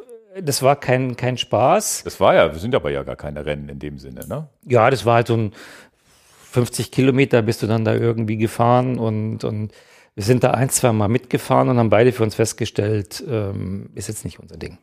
Also ich glaube, Tom ist dann später noch ein bisschen mehr mitgefahren. Also ich auf jeden Fall nicht mehr. Ähm, Ist vielleicht jetzt heute auch was anderes, weil RTFs bin ich schon damals reingekommen und das war ja für mich dieser, als ich Radsport angefangen habe, wann ist das her? 20, 2001, 2, 3 rum, dass ich mein erstes Rennrad hatte, glaube ich. Da war das ja erstmal in der Gruppe zu fahren, Leute kennenzulernen, weil ich war eigentlich so alleine Rennradfahrer. Ich kannte keinen, der eins hatte. Und ähm, am Ende war es auch der Ersatz für die Routenplanung, weil da gab es Leute in diesem Verein, die halt Strecken kannten, die ich mitfahren konnte, wo ich auf jeden Fall eine abgestreckte Strecke fahren konnte, wo ich sage, das ist eine schöne Strecke, die vielleicht verkehrsarm ist. Also wegen der Strecke war es halt cool. Ansonsten ähm, später, dann, wenn man dann ist das ja mittlerweile auch so, dass es teilweise die ganz schnellen fahren vorne so eine Art Rennen, teilweise in Fünferreihen auf einer öffentlichen Straße, was auch schon echt gefährlich ist. Das ist dann auch nicht so meins. Aber für einen Einstieg gar nicht doof. Früher vielleicht, das ist natürlich, da wäre natürlich interessant, weil die RTFs waren für mich ähm, ganz, ganz prägend dahingehend, weil ich, das habe ich hier im Podcast auch schon immer gesagt, dass ich so viel Radsport und überhaupt Sport mache und diesen Radsport so lieb gewonnen habe, war einfach, ich habe bei, einer, bei meiner ersten RTF habe ich gesehen, das ist ja ein Sport, den kann ich bis ins hohe Alter machen. äh, das stimmt. Das sind ja alles Opis, die da rumfahren und die waren alle schneller als ich, weil ich ja noch Anfänger war und, und das war für mich so ein, so ein, so ein Eye-Opener. Gerade letztens beim, beim Zeitfahren in Lehrte auch wieder so ein, so ein Fall, ne, da, wo ich da auch so aus Spaß mal mitmache, mitgemacht habe, wo der älteste Fahrer prämiert wurde. Ja, super. Ein 20 Kilometer Zeitfahren ist der in 32 Minuten gefahren. Das Okay. bedeutet, umgerechnet muss das ein 28 bis, 38 bis 39er Schnitt gewesen sein. Wow. Wie alt war der? Der war über 70. Ah, cool. Ich weiß nicht mehr genau das Alter, ich glaube 74 oder sowas. Äh, Respekt. Und das war wieder für mich, das war jetzt, jetzt gerade wieder so ein ähnlicher Schlüsselmoment wie bei der RTF zu sagen, ja geil, dafür mache ich das alles. Versuche athletisch zu bleiben und dann vielleicht auch mit 70 schnell fahren zu können. Natürlich gewinne ich nicht gegen die jungen Leute, aber ich kann da mitfahren. Und Das war genauso bei dieser RTF auch. Die alten Leute, teilweise auch wirklich mit einem richtig schönen Bauch, den sie, das ist, weiß man ja heute auch, dass das aerodynamischer ist. ähm, äh, sind die da rumgefahren und sind da ihren 30er-Schnitt gefahren und ich konnte da gerade so im Windschatten irgendwie dranbleiben und habe gedacht, wie geil ist das? Weil du das jetzt sagst, mir fällt ein, warum der Grund, warum wir damals RTF nicht mitgefahren sind. Es war eine reine Altherrenveranstaltung.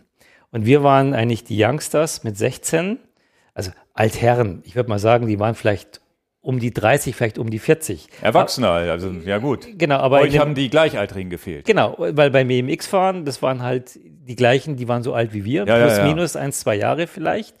Und ähm, damals jemand mit 40 war alt. Mhm.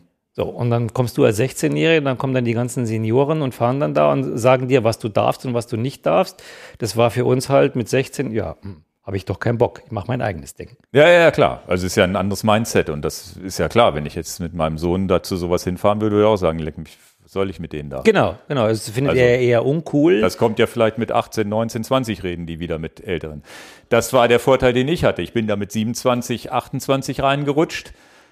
Erstmal waren da viele, die ähnlich alt waren wie ich und die, die älter waren, haben mich auch nicht gestört. ja, genau, genau. Im Gegenteil, die haben mich inspiriert. Aber das machst du ja mit 15 nicht, wenn du in der Pubertät bist. Nee, nee, nee, da ist ja alles, also im Grunde alles, was über 20 ist, ist ja doof. Ja, ja, genau. So, Eltern waren sowieso doof. Also Ja. die waren ja auch in dem Alter so um die 40 rum, äh, 40, 50 so um den Dreh rum auch.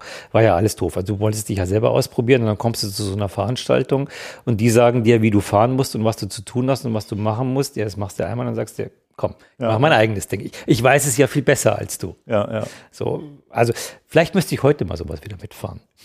Ja, Vielleicht, vielleicht wäre das eine andere Geschichte. Vielleicht ist es dann eher cooler und lustiger, weil man dann auch mit Gleichgesinnten unterwegs ist. genau. Also das, wie gesagt, das, also ich das muss man auch nicht jeden Tag haben, aber das ist immerhin noch so.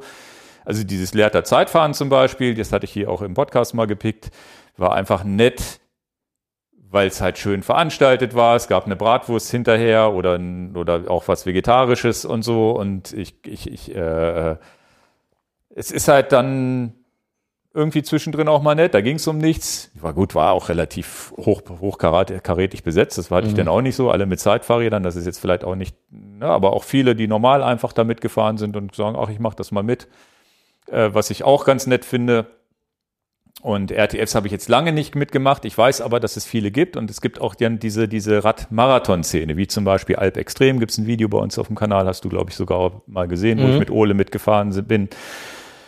Das ist ja auch ein ähnliches Konzept. Das nennt sich zwar nicht RTF, sondern Radmarathon. Da gibt es in der Rhön auch einen, den ich unbedingt irgendwann nochmal mitfahren will. Das ist dann irgendwie so ein ganz schönes Ding. Aber als Jugendlicher, klar, das ist dann vielleicht doch nicht die richtige Welt. Genau, für uns war halt, also wir wollen frei sein, fahren und dadurch, dass wir bei Ingolstadt auch viele Berge gefahren sind, kamen wir dann irgendwann relativ schnell auch auf den Gedanken, wir müssen in die Alpen. Ja. Ja, ja, ihr wart ja nah dran. Genau, also das war ja dann für uns irgendwie so, wow, Alpen und mal richtig Pässe fahren und ähm, da kam dann auch irgendwann relativ schnell die Idee auf, wir fahren in Urlaub. Okay.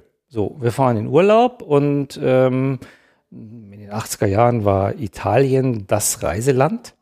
Also so wie heute, man fliegt in die Türkei oder äh, so hin, das gab's alles noch nicht oder nach Thailand oder so. Das war ja eher, es war die Ausnahme und wir so nach Italien und, und cool und dann kann man auch in Italien nochmal fahren und also da Colnago und komme ja aus Italien und ähm, naja, und dann sind wir, also Tom und ich, zu unseren Eltern und haben gesagt, ähm, ob wir denn nicht gemeinsam mit den Eltern ähm, nach Italien fahren. Und meine Eltern waren damals selbstständig. Damals also die Idee mit dem Auto noch oder auch schon mit dem Fahrrad? mit dem Fahrrad, genau. Okay. Und nee, nicht mit dem Fahrrad, sondern mit dem Auto zusammen. Also, Also fahren wir zusammen nach Italien? Genau. Ja, nein? ja, nein und so und wir können das Fahrrad irgendwie mitnehmen und also mein Vater hat mich für verrückt erklärt und hat gesagt, es geht nicht, sagt er. Also ah, meine Eltern waren damals selbstständig, die haben unfassbar viel gearbeitet, da war wenig Urlaub, ähm, äh, eigentlich wenig Urlaub, wenig Geld, viele Sorgen. So war das immer bei uns zu Hause und und bei Tom war das im Grunde auch. Ähm, Sein Vater war angestellt, der war Metzgermeister.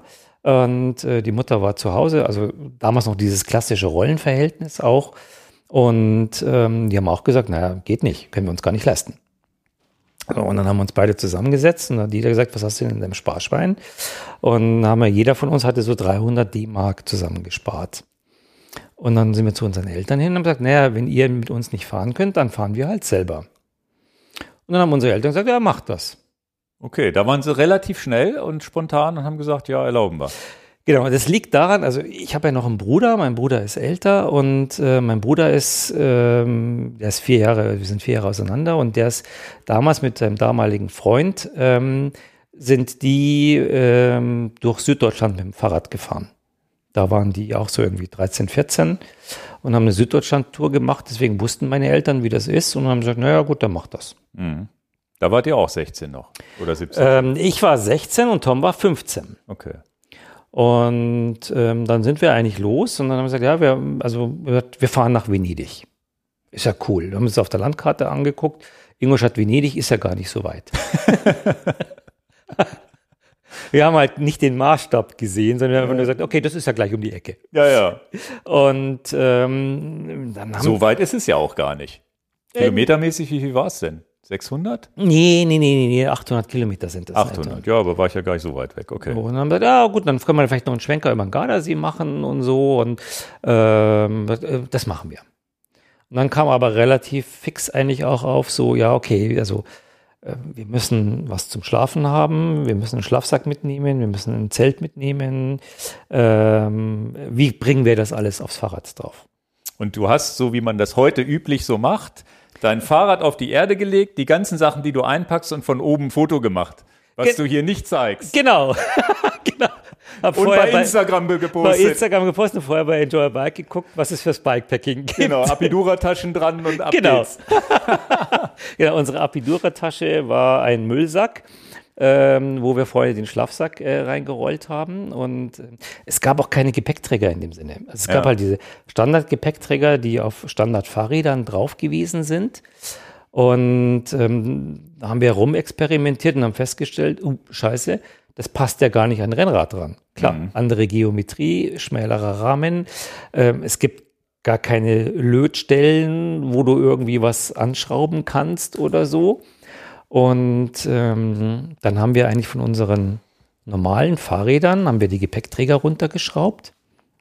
Wir hatten da bei uns in dem Dorf, wo wir aufgewachsen sind, einen kleinen Motorradladen. Die haben damals schon ganz coole Sachen gemacht und die haben die kannten uns auch. In jungen Jahren sind wir da immer mit unserem Catcar hingefahren und haben gesagt, im Catcar ist irgendwas kaputt, irgendwas gebrochen.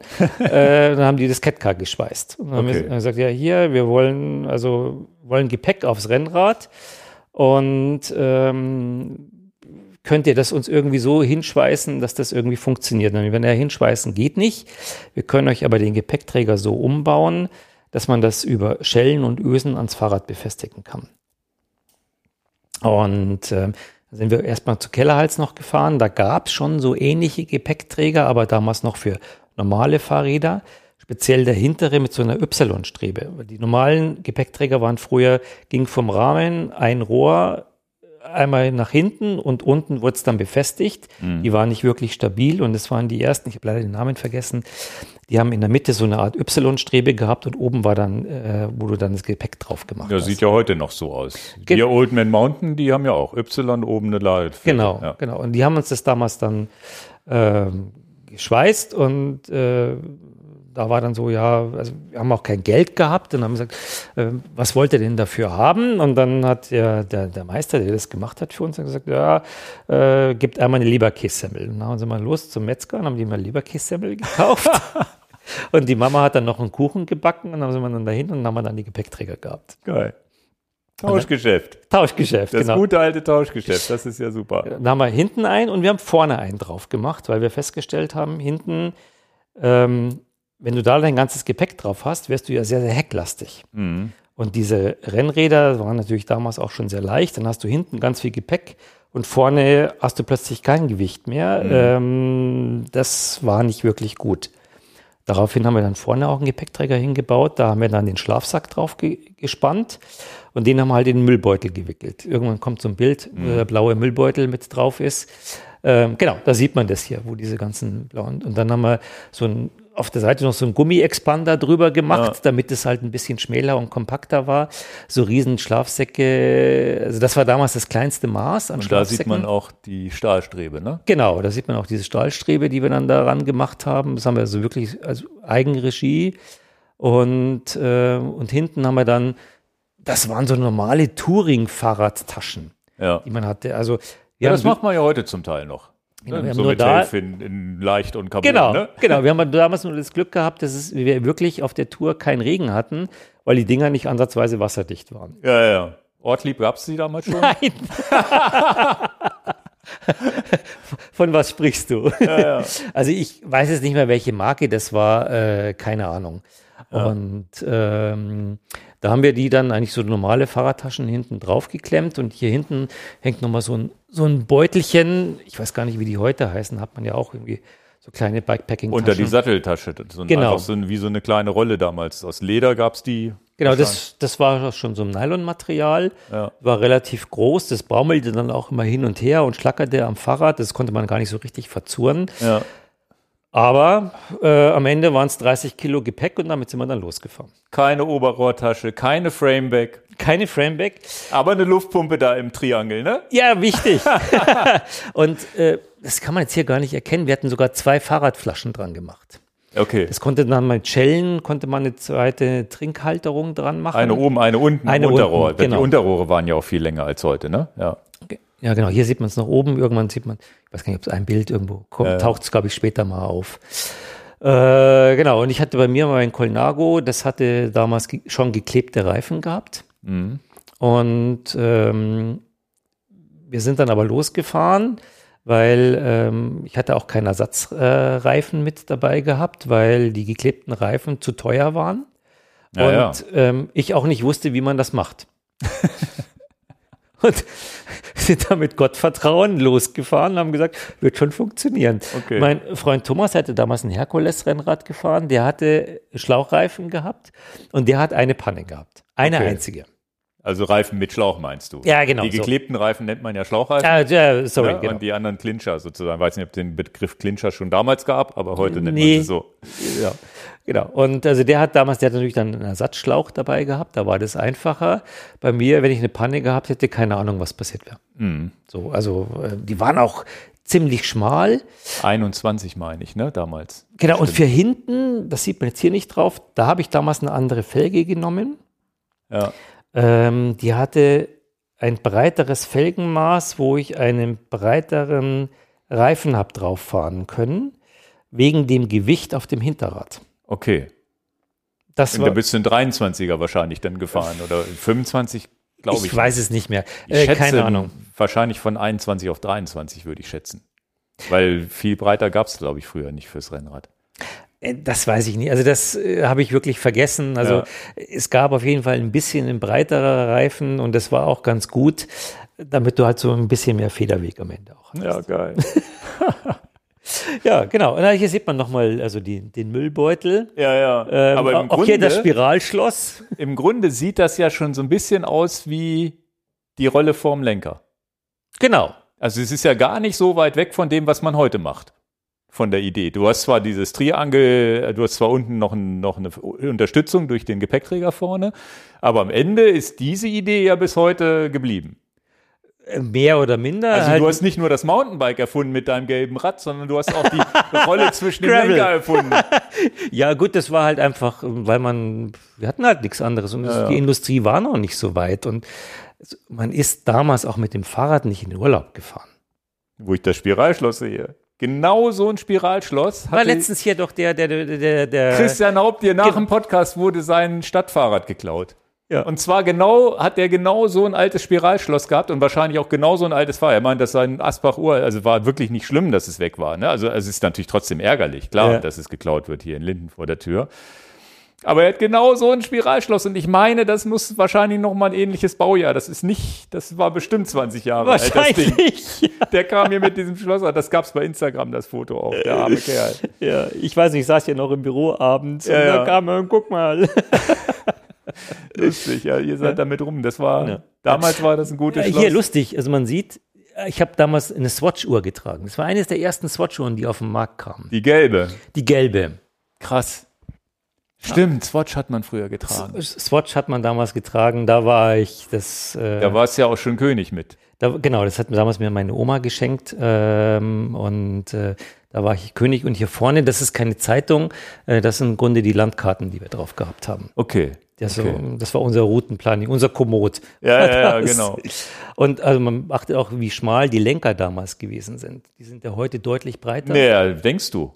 Im Gravelbike-Bereich ja, um ein Zelt dazwischen zu kriegen. Guck mal bei der Tour de France, die fahren hier alle so, so Lenker, die irgendwie. Echt? Ja, ja. Ah, okay. Wegen Aerodynamik wieder. Und dann am besten noch die Bremsgriffe nach innen einhebeln, dass man sich drauflegen kann. Das ist der Trend, zumindest im Racing. Beim Gravel ist es wieder umgekehrt. Da fahren ganz, ganz viele breite Lenker, Ja. um das Zelt dazwischen zu kriegen. Und halt mit Flair, dass die so schräg ja, ausgestellt ja, sind. genau. Also für, fürs Bikepacking sind die natürlich schmal, klar. Ja. ja, genau. Und deswegen mussten wir dann auch mit so einem, so einem Gummi-Expander den Schlafsack zusammenpressen, weil der sonst nicht zwischen die Lenker gegangen wäre. Ja. Krass. Und ähm, Ein Trikot hattest du aber auch schon. Ja, genau, genau. Das habe ich mir dann damals noch gekauft. Das war im Schlussverkauf, hing das. Das wollte irgendwie keiner haben. Und ich wollte aber unbedingt so ein Trikot haben. Buntes Fahrradtrikot. Ein Fahrradtrikot, genau. Ich habe da so gerade so einigermaßen reingepasst. Mit Dromedaria. Dro- Dromedaria, genau. Dromedaria. Ist das so ein Team-Trikot von der Tour de France früher gewesen oder was? Von irgendwas. Also Das es weißt war, du gar nicht genau. Es war im Schlussverkauf auf jeden Fall und das äh, konnte ich mir noch leisten und war eigentlich auch fast ein bisschen zu groß. Bin also gerade so einigermaßen, man sieht also auch an den Armen, dass ich da nicht so richtig reingepasst habe. War aber egal, ich war stolz wie Bolle, dass ich so ein Ding an hatte. Ja, krass. Ansonsten meine ich mehr mit T-Shirt gefahren. Also wir hatten auch jetzt nicht so viel Klamotten dabei. Hm. Also weiß gar nicht, ob wir da überhaupt mal was gewaschen haben. Das hat sich jetzt meiner Kenntnis entzogen. Ähm, wir haben dann lieber So vor, wie Jugendliche halt so sind. Ne? vor uns hingestunken und sind Fahrrad gefahren. äh, genau. Cool. Und ähm, dann spreche. Jetzt haben wir sozusagen den Technik-Talk gemacht, wie die Ausstattung des Rades war. Ihr seid dann losgefahren und wie war das? Wie viel, wie lang waren die Etappen? Habt ihr das vorher geplant oder seid ihr einfach so weit gefahren, wie ihr konntet? Und hat das dann auch, ist das auch alles aufgegangen mit den Zelten und so, was ihr so dabei hattet? Ähm, ja, also wir sind halt, wir wussten, wir wollten nach Venedig Ja. und ähm, wir haben uns eigentlich jeden Tag nur die Strecke angeguckt, wo wir hinfahren. Und ähm, wir wussten, an ein paar Punkten gab es äh, Jugendherbergen. Jugendherberge, die, die wollten wir auf jeden Fall anfahren. Aber dadurch, dass es keine wirklich also Streckenplanung in dem Sinne war, gab, ähm, wussten wir auch gar nicht, wie weit das irgendwie ist. Hm. Also- Ach stimmt, du hast ja, du hast zwar den Maßstab der Landkarte, Aber hast ist ja aber ja nicht wie heute bei Komoot, ah, es sind 55,4 Kilometer, 350 Höhenmeter und je nachdem, ob du sehr sportlich den Schieberegler legst, brauchst du dreieinhalb Stunden. Äh, Das genau. hast du ja heute alles. Das hast du ja damals gar nicht gehabt. Du musstest ja, ich glaube, insbesondere Höhenmeter hattest du gar keine Infos drüber, außer du wusstest, dass da ein Berg im Weg war. Ja, in den Konntest über die- Karten konntest du sehen, da waren Höhenmeter eingezeichnet. Also Höhenlinien, aber Höhen, du wusstest aber nicht, was das auf der Strecke wirklich bedeutet. wie steil ist das? Wie, wie, wie lang, wie, wie, wie, wie lang geht der Anstieg? Wie hoch? Und geht ja zwischendurch vielleicht auch mal runter, was man nicht auf der Karte so im Detail sieht. Genau, genau. Also du fährst, stimmt, du fährst ja ein bisschen ins Blaue rein, stimmt. Ja, wir sind ins Blaue auch reingefahren und unsere erste Etappe, die wir geplant haben, Ingolstadt, Garmisch-Partenkirchen. So, das kannst du heute bei Komoot eingeben, da kommen 200 Kilometer raus. Und ihr dachtet, es wären so 100. Wir haben gesagt, das schaffen wir an einem Tag. Das sieht nicht so weit aus. Ja, ja.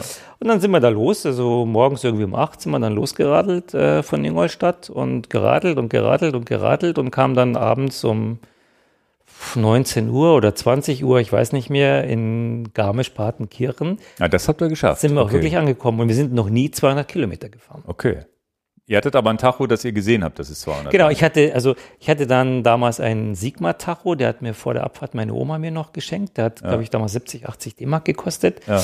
Und damit konnten wir sehen und haben wir gesehen, okay, das waren 199 Kilometer. Die sind wir dann nach Garmisch-Partenkirchen gefahren, in die Jugendherberge.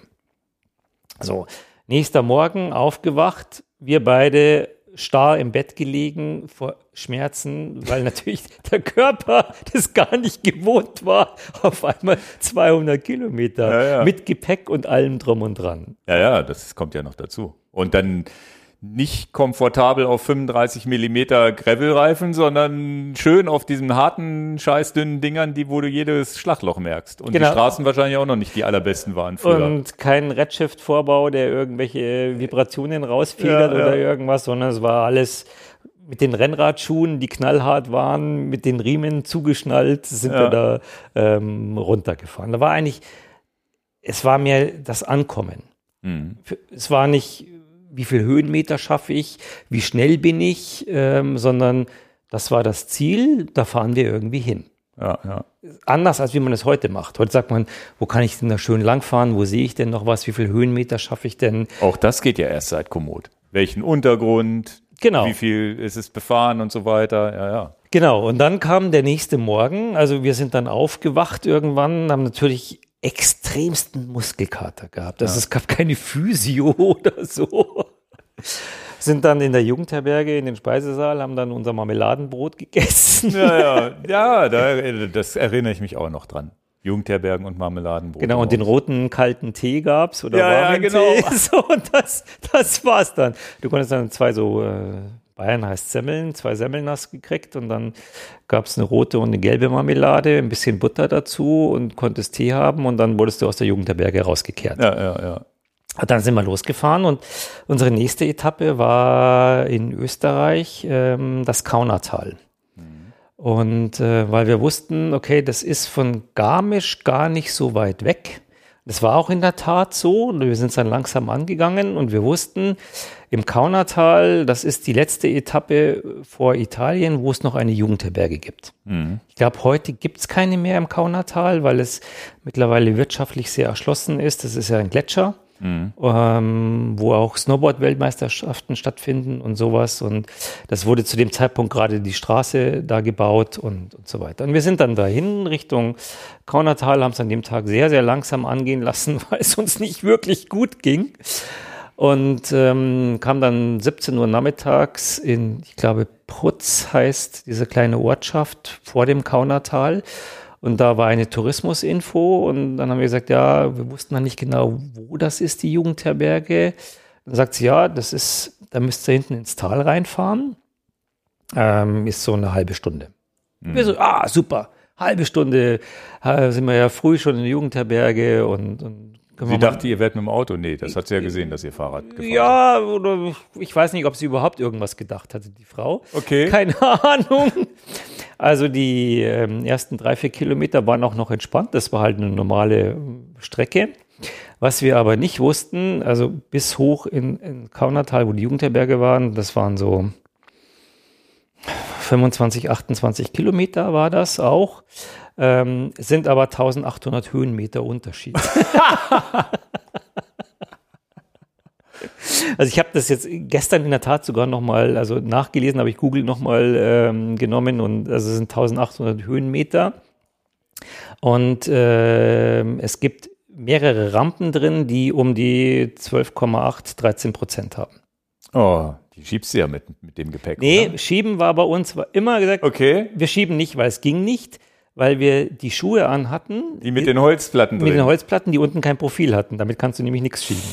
Da kannst du nachher nur die Schuhe ausziehen und kannst Okay. dann irgendwie schieben. Deswegen war für uns, wir fahren dort hoch. Und ähm, naja, gut, also wir haben dann also diese halbe Stunde, ähm, es hat natürlich nicht funktioniert. Mhm. Wir sind dann so in etwa zweieinhalb Stunden, sind wir dann dort hochgequält, haben Ja, wir ja. uns mit unserem 30 Kilo Gepäck. Und das schön hinten mit der Mullet-Schaltung mit 50 10. Ne? Genau, genau. Also mit der elektrischen Schaltung, die wir hinten Ja, ja, hatten genau. und so. Nein, natürlich nicht. Also das war ein Race-Zahnradkranz hinten drauf. Da gab es keine wirkliche große Übersetzung. Krass, ja, ja. Und dann haben wir uns da mit äh, 4, 5 kmh den Berg hochgequält, immer wieder Pausen gemacht.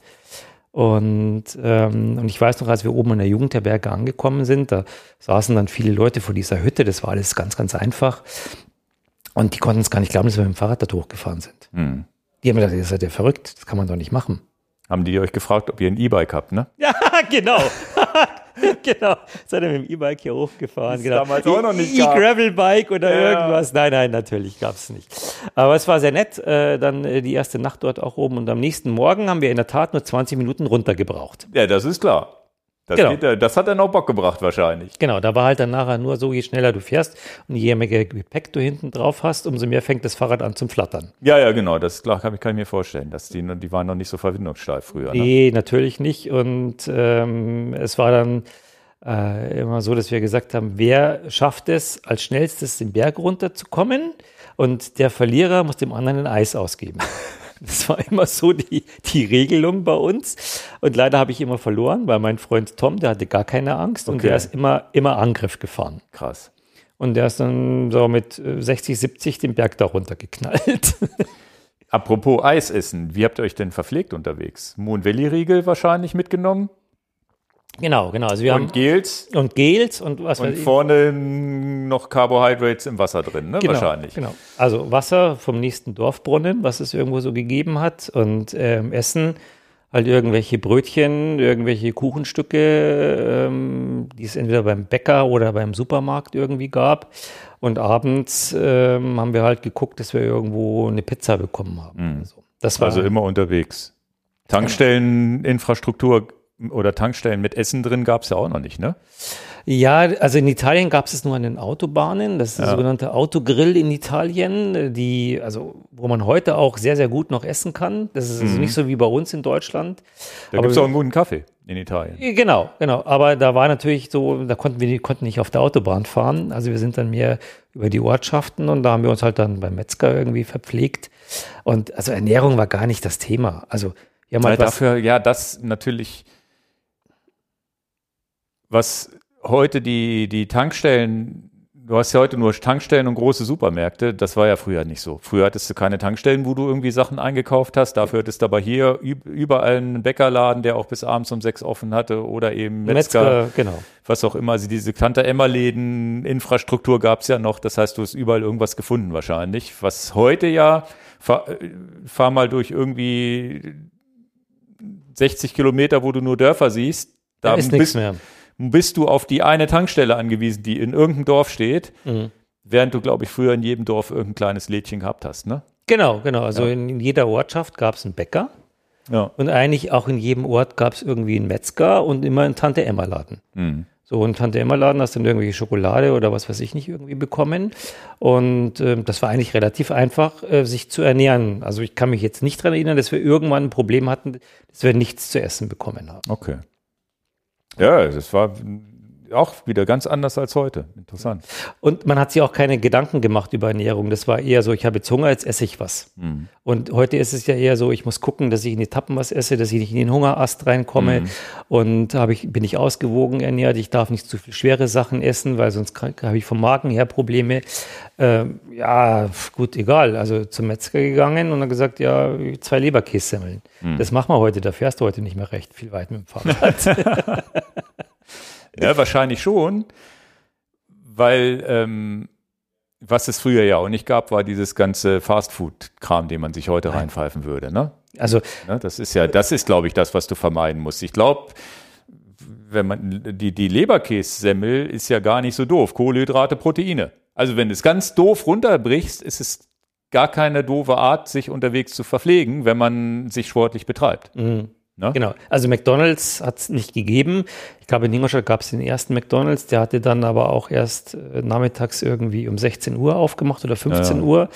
Und äh, das war eher mal, bist du mal zum Geburtstag, durftest du mal dorthin gehen. Ja, ja. So, das, also, Und der Leberkäse früher war halt auch noch nicht irgendwie, wo sie die Fleischreste reingepackt haben. Genau, genau. Es war also noch relativ hochwertiges Ähm, Essen, was man da auch bekommen hat. Genau, und dann sind wir dann vom Kaunertal, sind wir dann über den, ähm, wir wollten nicht über den Brenner fahren, weil wir wussten, Brenner ist viel Autoverkehr.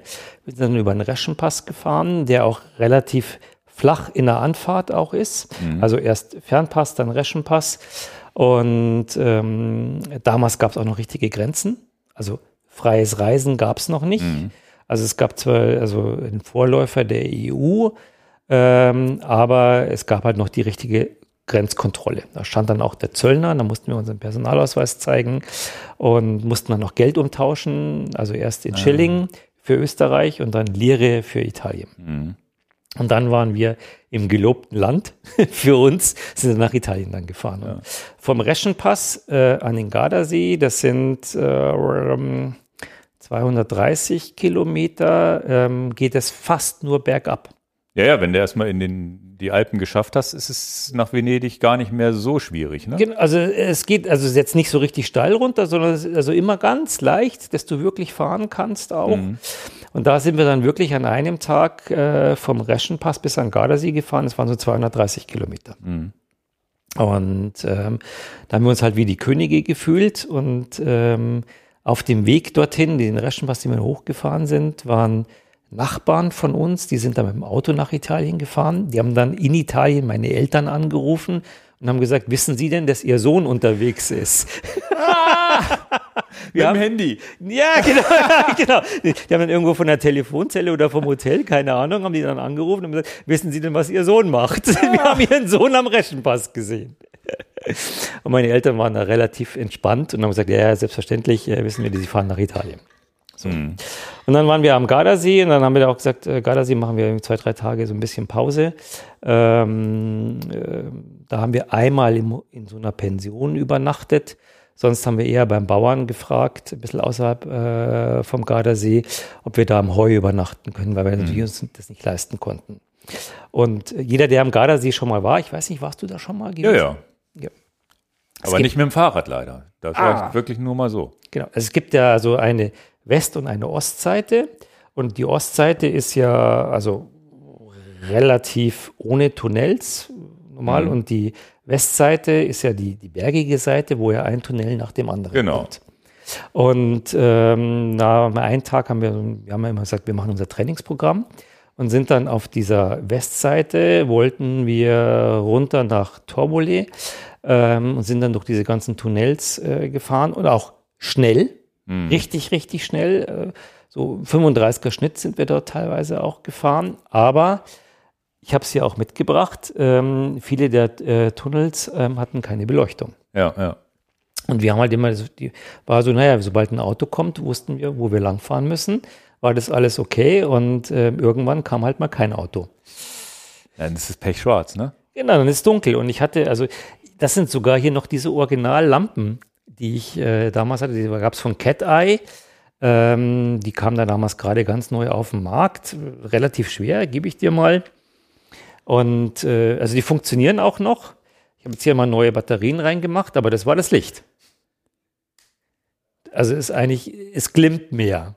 Da ist, kommt ja gar nichts Da raus. kommt gar nichts raus. Das ist also 6 Volt, ist das. Ja, ja. Das ist halt, damit dich halt jemand irgendwie sieht, aber du konntest damit keine Straße ausleuchten. Und selbst im Tunnel hat das nicht richtig geholfen? Nein, gar nichts. Vergiss es. Also ich hätte dich auch wegschmeißen können. Gleiches, Gibt's doch nicht. gleiches Thema auch. Und ähm, also heute hast du natürlich die, die ganzen Superlampen und äh, ich weiß gar nicht. Hättest du mal eine Lupine gekauft. Ja, genau. Die gab es auch noch nicht. Also das die, Witzigerweise, ich glaube, in den 90ern hat er angefangen, seine erste Lupine. Wir waren ja bei Lupine und er Genau. hat uns, äh, haben ja auch den Podcast mit ihm gemacht. Und da gibt's ja, ähm, hat er uns ja seine erste Lampe, die hat er jetzt noch Ja. gezeigt. Haben wir ausgepackt, haben wir ein Unboxing gemacht, wie die Lampe früher aussah. Und die war früher schon richtig hell. ja. Und geht heute noch. Ja, und das war 6 Volt Technik. Also da sind Ja. zwei so kleinere Batterien auch drin. Also die, die kann nichts bringen. Und es waren die ersten, weil früher gab es nur Nabendynamos, die ersten Lampen, die halt batteriebetrieben waren. Und ich war da kommen zwei so dicke Mignon-Batterien rein. Ne? genau. und ich war der Einzige, der sowas auch hatte. Tom hatte gar, gar kein Licht dabei. Und ähm, naja, also ich bin vorausgefahren, weil ich ja Licht hatte. Und Tom ist hinter mir gefahren. Und ähm, dann kam plötzlich gar kein Auto und ich wusste bei dem letzten Auto, dass der Tunnel eine leichte Linksbiegung macht. Mhm. Und dann dachte ich, okay, ich muss jetzt, wir sind aber nicht abgebremst, auch weil es dunkel war, wir sind weitergefahren. Mhm. Und ich dachte, okay, ich muss ein bisschen mehr links fahren. Ich hätte aber noch mehr links fahren müssen, weil der Tunnel schon eine stärkere Linkskurve gemacht hat und ich bin mit Vollspeed einmal an die Tunnelmauer geknallt.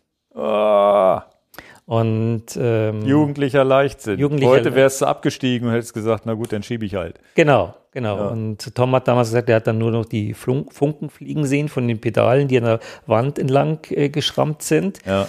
Dann sind wir dann, also ich bin nicht gestürzt, ich bin wirklich nur an dieser Wand einmal entlang geschrammt. Ja, ja. Und dann haben wir danach das Fahrrad rausgeschoben. Das Wichtigste war erstmal, ähm, ist das Fahrrad kaputt. Ja, ja. So, das war ja unser, also ohne dem hätten wir nicht weiterfahren können. Und dann guckt mich Tom an und meinte so, das Fahrrad ist okay, sagt aber du siehst ein bisschen komisch aus. und dann habe ich mich angeguckt und äh, und dann war also von der Schulter oben, Arm, Hüfte bis Beine runter, alles aufgerissen und ich sah aus, als wenn mich einer abgeschlachtet hätte. Okay, aber dann so typische Schürfwunden, ne? Genau, typische Schürfwunden. Aber natürlich durch so einen Tunnel, der ist natürlich durch die Autoabgase, äh, ist natürlich ganz viel Schmutz und Dreck drin. Ich habe überall also die schwarzen Partikel in der Haut auch drin gesehen. Und ähm, dann ist uns nichts Blöderes eingefallen, als in Gardasee zum Baden zu gehen und die Wunden auszuwaschen. Ja. Und äh, naja, und dann, also auch in den nächsten Tagen war es halt dann doof, weil dann auch in Italien sehr viel Sonne war. Und Und da konntest du, also eingeschmiert haben wir uns eigentlich eh nicht. Ähm, hast halt dann da drauf einen richtigen guten, also auf die Wunde nochmal einen richtig guten Sonnenbrand drauf bekommen. Ah, okay. ja, gut, aber auch krass, ne? Man macht dann einfach weiter, ne? Ja, das war so, ja, es tat halt weh und dann bist du halt irgendwie weitergefahren. Und also eigentlich hätte man zum Arzt gehen müssen, das richtig halt säubern lassen müssen. Ja. Und, aber auf die Idee sind wir halt gar nicht gekommen. So. Wäre man heute wahrscheinlich auch anders unterwegs. Genau. Ja. Genau, genau. Naja, und dann sind wir dort von dort aus nach Venedig geradelt. Also das ist dann auch ohne Zwischenfälle auch passiert. Aber Venedig ist ja eine Lagunenstadt. Und ähm, dort wussten wir, in Venedig gibt es wieder eine Jugendherberge. Und ähm, da war es dann so, dass wir mit dem Boot zu der Jugendherberge fahren mussten. wir haben dann unser Fahrrad mitgenommen, ja. damit wir dort, und das war so ein uralt Kloster. Und äh, da gab es immer Schlafsäle. In einem Schlafsaal waren 50 Leute lagen dort drin. Das ist mein Albtraum heute. Und es war streng getrennt, katholisches Italien zwischen Frauen und Männern. Mhm. Und äh, da haben wir eine Nacht drin übernachtet und haben dann beide festgestellt, das geht überhaupt nicht. Ja, schnarcht ja alle durcheinander wahrscheinlich. Ja, es war ein Kommen und ein Gehen und also, äh, das war Hölle. Mhm. Und ähm, dann sind wir in der zweiten Nacht, weil die Rückreise war es damals mit den Eltern abgemacht, dass wir die Rückreise nicht mit dem Fahrrad fahren, sondern mit dem Zug zurückfahren mhm. bis nach München. Und dann haben wir nachts am Bahnhof übernachtet. Okay. Auf der Parkbank. Ja, das kenne ich aber auch als Jugendlicher. So vor dem Irgendwie Bahn irgendwo in, im Auto pennen, damals, wenn man dann Autos hatte, das hat man ja früher auch. Genau, genau. Ja, und da kam dann alle Stunde die Polizei vorbei. Ja. Äh, die Carabinieri kamen dann und haben dich dann immer von der Bank, haben dich immer wieder aufgescheucht. Ach weil so. du da nicht schlafen durftest. Okay, ja, ja, ja. Und dann bist du dann da aufgestanden, hast dein Fahrrad genommen, hast dann einmal eine Runde um den Block gedreht, dann waren die weg, hast dich wieder hingelegt. Stunde später kamen die wieder. oh. Genau, das war, und damit war unsere erste Reise, unsere erste Bikepacking-Reise war damit ähm, dann eigentlich auch hinter uns. Ähm, das war sozusagen unsere Premiere-Reise und wir fanden es dann so cool, dass wir dann ein zweites Mal, ein Jahr später, haben wir gesagt, fahren wir nach Südfrankreich. Okay, also auch noch ein bisschen weiter eigentlich, ne? Deutlich weiter. Und da war unser Ziel äh, krass, äh, also nicht krass. Krasses Ziel.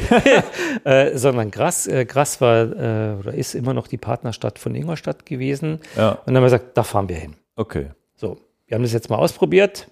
Funktioniert super und ähm, gleiches Equipment, gleiches Team. Wir fahren im nächsten Jahr. Wart ihr denn tatsächlich im Fazit mit eurem Equipment zufrieden, wo ihr gesagt habt, so, wir haben alles richtig gemacht oder habt ihr irgendwas geändert?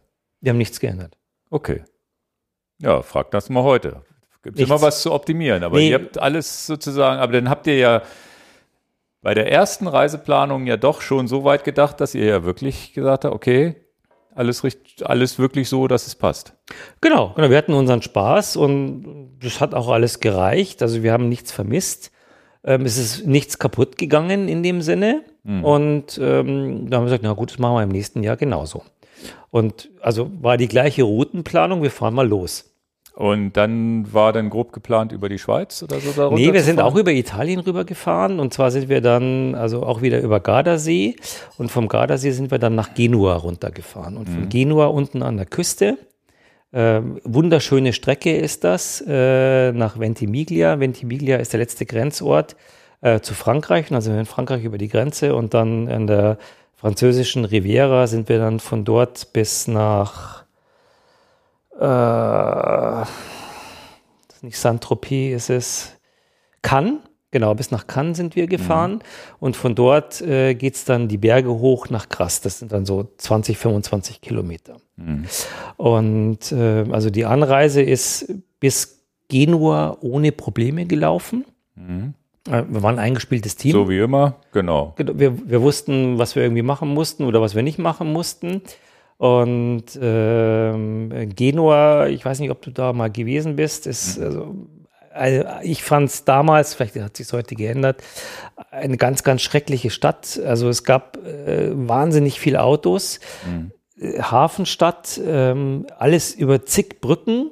Du musstest die richtige Brücke erwischen, um in die Stadt reinzukommen und mhm. nicht auf der Autobahn zu landen, auf der Autostrada. Und ähm, es war damals der Deal mit unseren Eltern dass wir uns alle zwei Tage telefonisch melden. Mhm. Weil es gab kein Handy, Ja. kein Navi. Also Navi war unsere Landkarte, die wir hatten.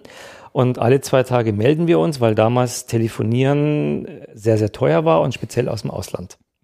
Stimmt. Münzen rein und klack, klack, klack, Genau, klack, und klack. du musstest in Italien, ich habe sogar noch eine, habe ich zu Hause in meinem Fundus gefunden. Du musstest in einen Tabakladen äh, gehen, äh, Bar Tabak hieß das, und musstest sogenannte äh, Getone Telefonico kaufen. Die hast du noch? Die habe ich noch eine, das ist noch eine alte. Wirklich, ich habe die gefunden zu Hause. Krass. Also die hat so Rillen, das werden wahrscheinlich die Zuschauer jetzt nicht sehen. Und äh, nur mit diesen konnte man telefonieren. Ja, weil die Italiener sich sonst wahrscheinlich da irgendwas gebaut hätten, was sie reinschmeißen, was kein Geld ist, ne? Genau, genau. Also nichts gegen Italiener, aber ich glaube, da waren sie, glaube ich, damals früher schon nicht, nicht, nicht schlecht drin. Den Also sie hatte äh, auf der einen Seite eine Ja, Rille Telefon drauf. und auf der anderen zwei Seiten so zwei Rillen. Mit Wählscheibe. Hatte das auch noch eine ja, Wählscheibe? ja, natürlich. Und ähm, da war es so, dass du, du musstest relativ viel kaufen, weil ähm, das ging im Sekundentakt.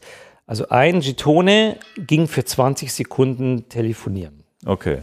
Und du hattest dann immer so einen Beutel und warst dann, wenn du zu Hause angerufen hast, permanent am Reinschmeißen.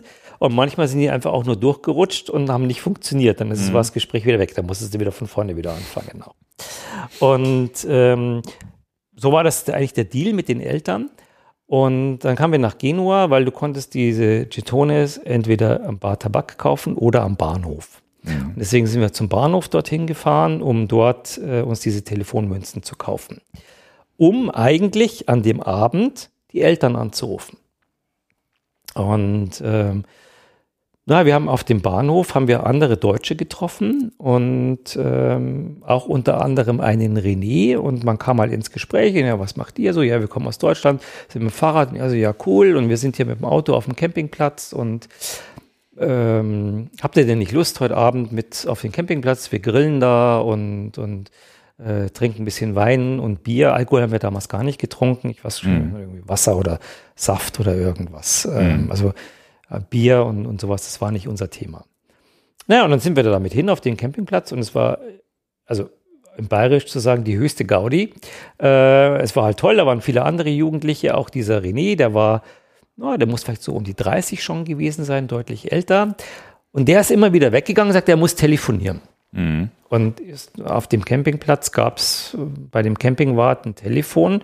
Wir so, na gut, muss halt irgendwie telefonieren. Was wir aber nicht wussten, ähm, man hat, das vor muss man sagen, man hat damals relativ schnell Adressen und Telefonnummern ausgetauscht. Okay. Und äh, heute sagt man, ja, gib mir mal deine WhatsApp-Nummer oder ich schicke dir mal eine SMS oder irgendwas. Sondern es gab zu Hause ein Telefon, einen Festnetzanschluss, analog. Und äh, wenn Freunde angerufen haben, dann haben die halt zu Hause angerufen, dann haben irgendwie die Geschwister abgehoben oder die Eltern und gesagt, Genau. ja, ich möchte jetzt den Tobi sprechen. Ja, ja. So, und deswegen gab es halt eine Nummer, die haben wir ausgetauscht und gesagt, ja super, wenn wir uns in Deutschland wieder treffen und, und so. Was wir aber nicht wussten, ist, dass er, ein, als wir auf dem Campingplatz waren, unsere Eltern angerufen hat. Okay.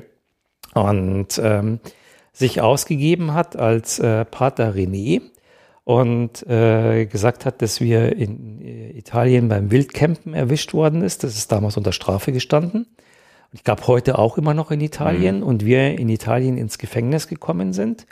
Und ähm, er dafür da ist, dass wir aus dem Gefängnis wieder rauskommen. Und die Eltern sollen ihm zweieinhalbtausend D-Mark überweisen. Was? Das war also so. War das eine Masche von dem? Ja, das war so eine Art, genau, das war eine Masche. Die er schon mit mehreren Ja, durchgezogen ja, hat? also es gab, es kommt später irgendwo, meine Mama hat mir mal ähm, zum Geburtstag ein Fotoalbum gemacht, äh, wo, da, wo sie das auch alles schriftlich nochmal zusammengefasst hat, wo auch ein Zeitungsausschnitt dabei ist, äh, wo die Masche gewesen ist, dass dieser Pater René ähm, dann die Eltern angerufen hat und im Grunde Geld erpresst hat und immer mit der Masche, das Kind ist im Gefängnis, ähm, ähm, Sie müssen bitte Geld überweisen. Krass. Und ähm, er hat auch gesagt, er meldet sich. Also man konnte ja nicht zurückrufen. Heute siehst du ja an dem Handy, am Display, Ja, ja, ja. wo ist denn die Nummer? So, bei analog hat er das Telefon gebimmelt hast abgehoben, ja, hm, doof. Mhm. So, und die wussten dann irgendwie nicht mehr. Und dann haben sie natürlich erstmal mit äh, den Eltern meines Freundes auch mitgesprochen. Da war natürlich hellste Aufregung zu Hause. Und äh, ein Nachbar von uns, äh, der war bei der Polizei, den haben sie dann angesprochen. Und der hat unter anderem dann äh, die deutsche Botschaft in Italien äh, kontaktiert, um nachzufinden, nach herauszufinden, ob zwei jugendliche Kinder, also ein Jahr, ich war dann in dem zweiten Jahr war ich äh, 17 und Tom war 16, ob die irgendwo im Gefängnis stecken. Und ähm, dann haben die irgendwie alles, was in dem Umkreis von Norditalien ist, alle Gefängnisse abtelefoniert. da sind keine Kinder.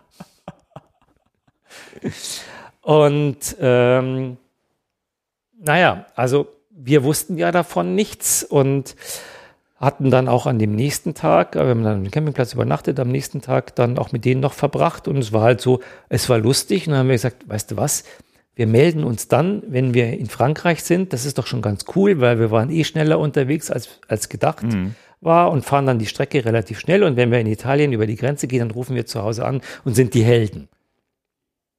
Hat er euch dazu auch vielleicht ein bisschen animiert, später anzurufen oder war das eure eigene Entscheidung? Das weiß ich nicht mehr genau. Ich, ich vermute, dass er uns dazu animiert hat auch. Mhm. Ähm, Weil das wäre ja sein Untergang gewesen oder sein, wäre sein Plan geplatzt. Genau, genau. Also jetzt, ich weiß noch, dass er gesagt hat, ja, das glaube ich, hat auch gesagt, ja, könnt ihr irgendwie noch heute Abend noch machen oder so. Ja, ja, genau, ja, ja. So. Und wir so, ja, ja, ist ja alles gut, wir sind ja sicher hier und mhm. also für in unserem Kopf waren wir sicher, mhm. aber natürlich nicht in dem Kopf der Eltern auch. Und ähm, ähm, wir haben uns dann anderthalb Tage später von äh, dem ganzen Campingplatz den Jungs dort verabschiedet und sind Richtung Ventimiglia, Richtung französische, also italienisch-französische Grenze geradelt. Ähm, traumhaftes Wetter, traumhafte Strecke, wunderbar. Und dieser René hat auch nichts weiter gemacht. Der hat jetzt sein Geld nicht gekriegt und war auch nicht sauer, sondern. Pass auf. Also, und ähm, er meinte, ja, super, er will ja auch nach Frankreich, ähm, hat aber nicht mehr so viel Geld und so, ob wir ihn mit 50 Mark leihen können. Kriegen wir ihn in Frankreich wieder zurück. Ah, auch das noch. Und dann haben wir uns beide, also jeder hat dann 25 Mark gegeben und wir hatten ja, ich weiß nicht, im zweiten Jahr haben wir vielleicht 400 Mark dabei gehabt, mhm. weil wir länger unterwegs waren. Es war für uns richtig viel Geld. Und hat er gesagt, naja, als, ähm, als Pfand sozusagen, er hat hier noch so ein, so ein äh, den Walkman. Ähm, er gibt uns den Walkman und wenn wir uns in Frankreich wieder sehen, geben wir ihm den Walkman zurück und er gibt uns die 50 Mark zurück. Mhm. Den Walkman hat er wahrscheinlich auch irgendwo, heute würde man sagen, gezockt, mhm. ähm, sich irgendwo ja bekommen auch. Und dann sind wir dann, also Richtung französische Grenze und haben dann unmittelbar danach auch die Eltern angerufen. Und da war natürlich nicht, ja, ihr seid ja toll, ihr seid ja schon da, sondern es war hellste Aufregung zu Hause. Wo ja. seid ihr? Was macht ihr?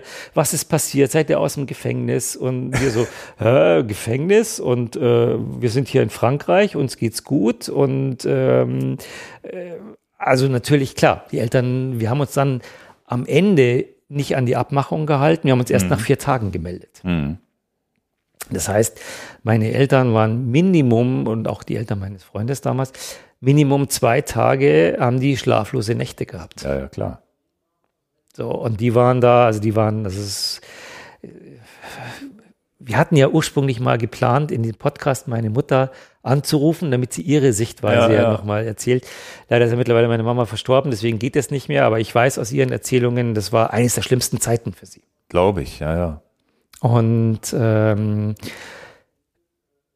interessant war, wir haben das gar nicht so als schlimm aufgenommen, weil für uns war eher, scheiße, der hat uns um 50 äh, D-Mark abgezockt wenn der, wir haben uns auch einen Treffpunkt ausgemacht, da fahren wir jetzt hin und wenn der kommt, hauen wir dem eins auf die Nase. Ja, ja, ja. Ja, natürlich haben wir den ganzen Tag gewartet, da kam natürlich niemand. Nee, klar. Ist klar. Also wir, das Geld war dann am Ende auch weg. Und ähm, interessant gab es, es gab dann viele Jahre später, äh, gab es einen Zeitungsartikel, dass sie diesen Pater René in Italien geschnappt haben, diesen vermeintlichen Pater René. Und der ist äh, zu einer hohen Strafe in Italien äh, verdonnert worden und ist auf einen langen Zeitraum ins Gefängnis gegangen. Das heißt, der hat das jahrelang durchgezogen? Genau. Der hat es jahrelang durchgezogen als Masche und hat dann dort immer die Eltern angerufen und naja, sag mal, vielleicht von zehn Eltern überweisen fünf und zweieinhalbtausend D-Mark waren damals viel, viel Geld. Damit kannst du schon mal entspannt im Monat auch in Italien leben. Und immer am Bahnhof sich wahrscheinlich die Leute geholt. Genau, damals war halt dann so, dass die, also auch viele Interrail, war ja ein großes Thema mit dem Zug unterwegs und ähm, man ist halt da ins Gespräch gekommen. Und wahrscheinlich hat irgendwann jemand zwischendrin mal angerufen und hat gesagt, du musst jetzt zur Polizei gehen und dann haben sie ihn dann irgendwann festgenommen. Krass. So. Ja, jetzt müssen wir noch den jungen Leuten erzählen, was ein Walkman ist. Ja, genau. Das ist ein Gerät mit Kopfhörern, mit AirPods. Ja, genau. Mit Kopfhörer, Wo man eine Kabel. Kassette reinschiebt. Was ist eine Kassette? Ist das nächste Thema? Wo, wo, wo man ungefähr 25 Minuten Musik, glaube ich, auf einer Seite hatte und dann hat man sie umgedreht. 45. Es gab 25 und 45 Minuten. Auf einer Seite. Auf einer Seite. Okay. Gab es 90 Minuten? 90 Minuten gab's. Ja, okay. Ja, stand dann, glaube ich, auch so drauf. Und man, manchmal haben die sich auch vernuddelt. Dann ist dieses ganze, ganze Band, das Band das ganze Band rausgedingst und dann hat man mit dem, mit dem, mit dem, mit dem, mit dem Bleistift. mit dem Bleistift irgendwie das wieder reingefummelt. Genau, genau. Du konntest es dann gerade gezuppelt, dass es sich nicht komisch anhört und das hörte sich trotzdem manchmal komisch Genau, an. genau. Ja, ja, falscher Pater legt besorgte Eltern rein. Den Zeitungsausschnitt haben wir hier im Hintergrund laufen.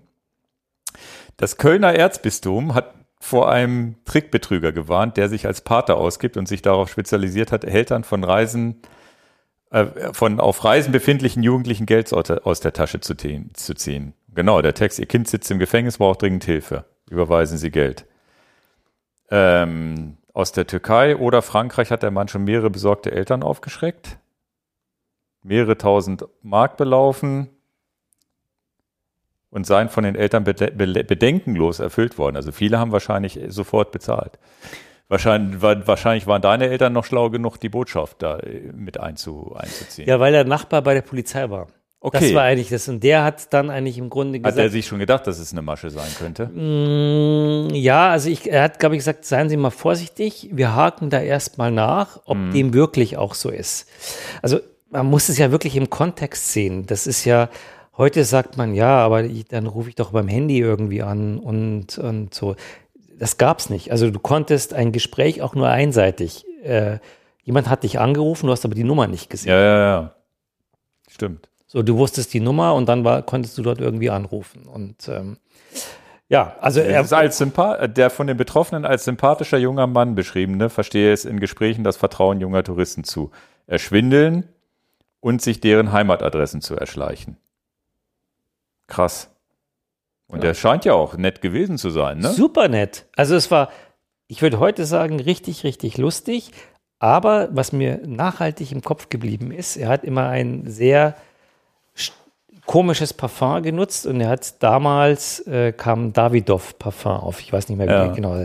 Und das hat er immer inflationär benutzt. Mhm. Und wenn ich das heute noch rieche, habe ich sofort dieses Ah. Déjà-vu wieder von dieser Zeit damals. Dann weiß ich ja, was ich dir zum Geburtstag schenke. ja, danke. Super.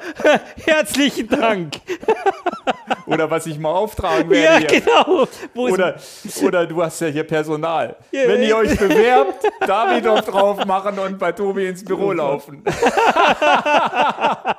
Ja, genau. Habt ihr den Job sofort? Ja, genau. Davidoff Cool Water. Ja, ja, das kenne ich noch, denn das kenne ich von früher, ja. Das hatte der immer inflationär benutzt gehabt. Und das ist dann lustig. Das sind dann so Dinge, die sich einem wirklich im, im Kopf einbrennen, auch ähm, ähm, den Geruch. Krass. Ja, ja. Ja, und dann, ja, dann waren wir in Frankreich, sind dann nach Grasse gefahren und ähm, waren dann da bestimmt, glaube ich, noch 14 Tage und sind dann nach viereinhalb Wochen dann wieder zurück äh, nach Deutschland dann wieder ähm, gefahren. Ach, da seid ihr mit dem Rad zurückgefahren? Da sind wir im Rad zurückgefahren. Das waren dann so, in der Summe müssten es irgendwie 3000 Kilometer gewesen sein, die wir mit dem Fahrrad gefahren sind. Und ähm, ja, damit waren dann eigentlich unsere Sommerferien auch schon zu Ende. Damit mussten wir wieder in die Schule wieder gehen. Was das dann heißt, ziemlich fünf, doof. sechs Wochen unterwegs gewesen. Ja, also fünf Wochen, vier, vier Wochen, viereinhalb Wochen, glaube ich, waren wir unterwegs. Ja, aber 3000 ist ja auch schon mal eine Ansage. Das würde man heute, man nennt man das Ultracycling. Wahrscheinlich. genau, wahrscheinlich. Vielleicht nicht, wenn man sechs Wochen braucht, aber ähm, Ja, aber das ist ja schon ein richtiges Abenteuer. Ja. Habt ihr denn unterschiedliche Strecken genommen, hin und zurück oder gleichen Weg zurück? Ja, leicht abweichend. Ja, ja, okay. Leicht abweichend auch. Und dann eher so, wo kann man denn irgendwie fahren, weil natürlich dann zwischendurch noch andere Straßen gebaut worden sind. Und aber okay. im Großen und Ganzen war es die relativ gleiche Route auch. Ja. Wir sind interessanterweise diese Route danach nochmal gefahren. Äh, okay. aber erst zwei Jahre später, aber dann nicht mehr mit dem Rennrad, sondern da habe ich dann das Rennrad äh, an den Haken gehangen und dann kam das Thema Vespa auf. Und dann sind wir mit sieben Jungs, sieben Freunde mit sieben Vespas von Ingolstadt mit Gepäck für vier Wochen nach Südfrankreich mit den Rollern gefahren und haben vier Wochen lang nur schwarze Hände gehabt, weil permanent an den Dingern irgendwas kaputt ja. war. ja, ja, das ist ja tatsächlich dein eins deiner großen Hobbys geworden.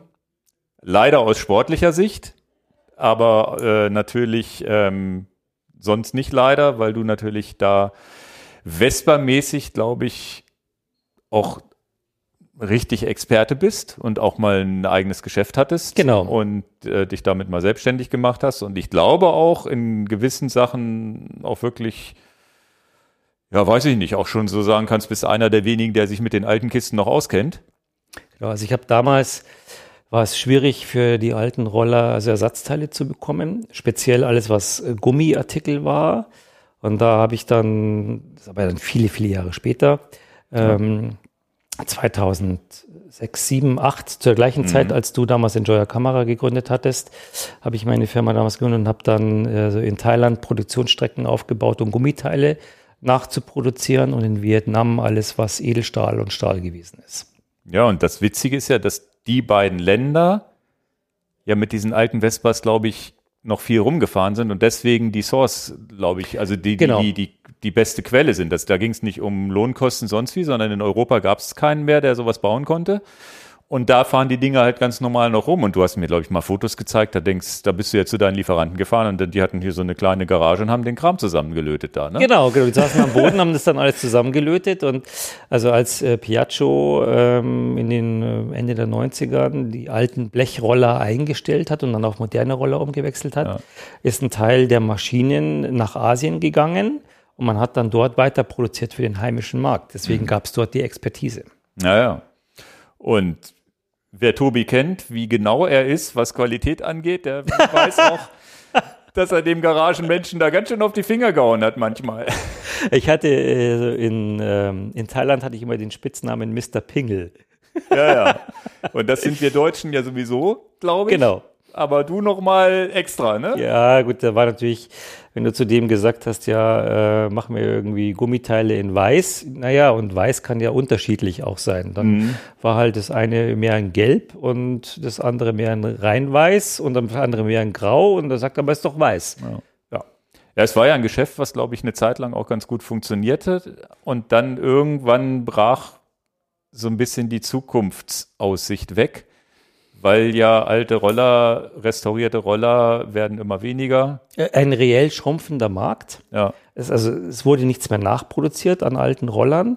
Viele standen in Sammlungen, waren komplett restauriert und brauchten am Ende auch immer weniger Zubehörteile, weil die ja dann vielleicht einmal im Jahr zur Eisdiele gefahren worden sind. Mhm. Und damit geht nichts kaputt. Mhm. Also jetzt wie so im Fahrradbusiness, wo du laufend irgendwie neue Reifen brauchst und irgendwas äh, verschleißt, eine Kette äh, das war halt nicht. Und wenn so ein Ding stationär in so einer Sammlung steht, dann machst du einmal das Business für die Restauration und danach machst du kein Business mehr.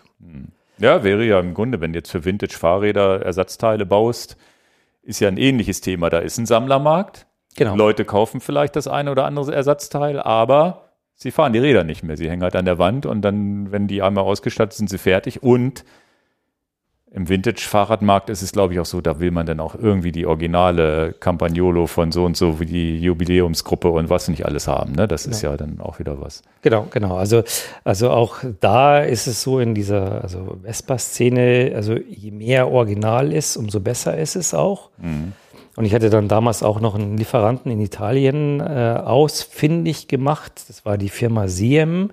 Die haben damals im großen Stil, also alles, was Scheinwerfer und Rücklichter und Blinker gewesen ist, äh, nicht nur für Piaggio hergestellt, sondern auch für Fiat. Mhm. Und ähm, die haben Ende der 80er Jahre die Fabrik, das hat plötzlich nicht mehr funktioniert, weil dann Fiat und Piaggio ins Ausland gegangen ist und dort günstiger produziert, haben die einfach die Fabrik abgesperrt. Hm. Zack. Und ähm, ich bin mit dem äh, Neffen in Kontakt gekommen von dem ehemaligen Gründer von Siem und sagte, ja, die Fabrik und die Hallen gibt es auch noch alles. Der Großvater hat das einfach nur abgesperrt. Okay, inklusive Maschinen und allem. Und allem. Und ich so, ja, und auch noch mit Inhalt? Ja, auch noch mit Inhalt. Sage ich, ja, kann ich denn mal kommen? Dann bin ich äh, nach Italien gefahren dann mit dem Auto natürlich. und ähm, dann, das war wie, wie Paradise. Also das ist so, man muss sich das vorstellen, die Firma Colnago macht in den 80er Jahren die Fabrik auf und in den 2000 die Fabrik wieder auf und du gehst dort rein und du siehst alles, die ganzen alten Schachteln, die Verpackungen. Das heißt, da lag Zeug noch rum. Also so, als wenn die in die Mittagspause gegangen sind und dann die, die Fabrik abgesperrt haben. und ich weiß noch, das waren mehrere Hallen auch und ich stand da drin, aber das kann ja irgendwie alles gar nicht wahr sein. Und äh, eine Halle war dann nur mit den ganzen Kartonagen, was die da damals verwendet haben, auch. Da war leider das Dach kaputt und da haben die ganzen Tauben oben alles ja, ja, ja. Ähm, reingemacht. Und da habe ich dann im großen Stil das Lager aufgekauft von denen, versucht noch alte Verpackungen zu retten, das wieder, also die Teile produzieren zu lassen in die alten Verpackungen rein und dann in, in Deutschland verkauft. Okay. Das war dann so mein Endbusiness. Dann. Ja, ja, genau. Und dann irgendwann hattest du aufgehört und das ist ja tatsächlich der Punkt, wo du dann bei uns hier angefangen hast. Genau, und dann schließt sich eigentlich am Ende, zum Ende der Kreis auch. Ich weiß, dass wir privat bei dir waren. Also damals meine Freundin, heutige Frau, ja. die du auch sehr gut kennst. Ja, ja, mit der habe ich mal zusammengearbeitet. Bei meinem einzigen Chef, den ich, äh, na, vielleicht der zweite Chef. Wenn, der, wenn ich meine Taxifahrerzeit dazu nehme, hatte ich auch einen Chef. So ja, okay. Nicht, ne? Aber sonst ist das ja mein einziger Chef, in so richtig, wo ich richtig angestellt war, da haben wir zusammen in einem Büro gesessen. Genau. Und da, also du kennst ja meine Frau länger, als du mich kennst. Ja. Und ich bin dann, äh, dann damals dann nach Hamburg gezogen und dann habe ich meine Frau über einen anderen Freund kennengelernt. Den und, ich auch kenne. Genau, und äh, gut, und dann irgendwann haben wir uns verliebt und miteinander, also dann auch geheiratet ja. auch. Und ich weiß, wir waren an einem Sonntagnachmittag bei euch und dann meintest du so, ja, wir gehen erstmalig auf die Fotokina kann ich mich noch dran erinnern und so, aber ich weiß gar nicht, wie ich so einen Messestand aufbaue. Mhm. Und zu dem Zeitpunkt hatte ich damals meine Firma schon verkauft gehabt und hast du mich gesagt, mich gefragt und sagst, kannst du mir helfen oder hast du Erfahrung damit? Mhm. Ich habe gesagt, ja, habe ich schon mal gemacht. Und dann Fotokina und während der Fotokina beim Aufbau hast du gesagt, hast du nicht Lust, noch da zu bleiben, Fotokina? Und ich so, ja, höre ich mir mal an. Also was die erzählen, das kann ich auch erzählen. Und dann hast du mich danach gesagt, du willst du Freelance arbeiten? Und dann habe ich gesagt, Freelance. Und dann, ja, du warst ja noch selbstständig. Du konntest ja eine Rechnung schreiben und ich habe dich einfach in Anführungsstrichen gebucht und beziehungsweise genau. so freundschaftsdienstmäßig geholfen und natürlich hast du auch was verdient. Genau, und dann gab es einen, einen denkwürdigen äh, Nachmittag, im Dezember muss es gewesen sein, es war sehr kalt. Und du hattest Probleme mit deinem Auto, da war immer die Batterie immer leer. Und das ist, komm, wir fahren jetzt mal einmal, ich muss die Batterie wieder laden.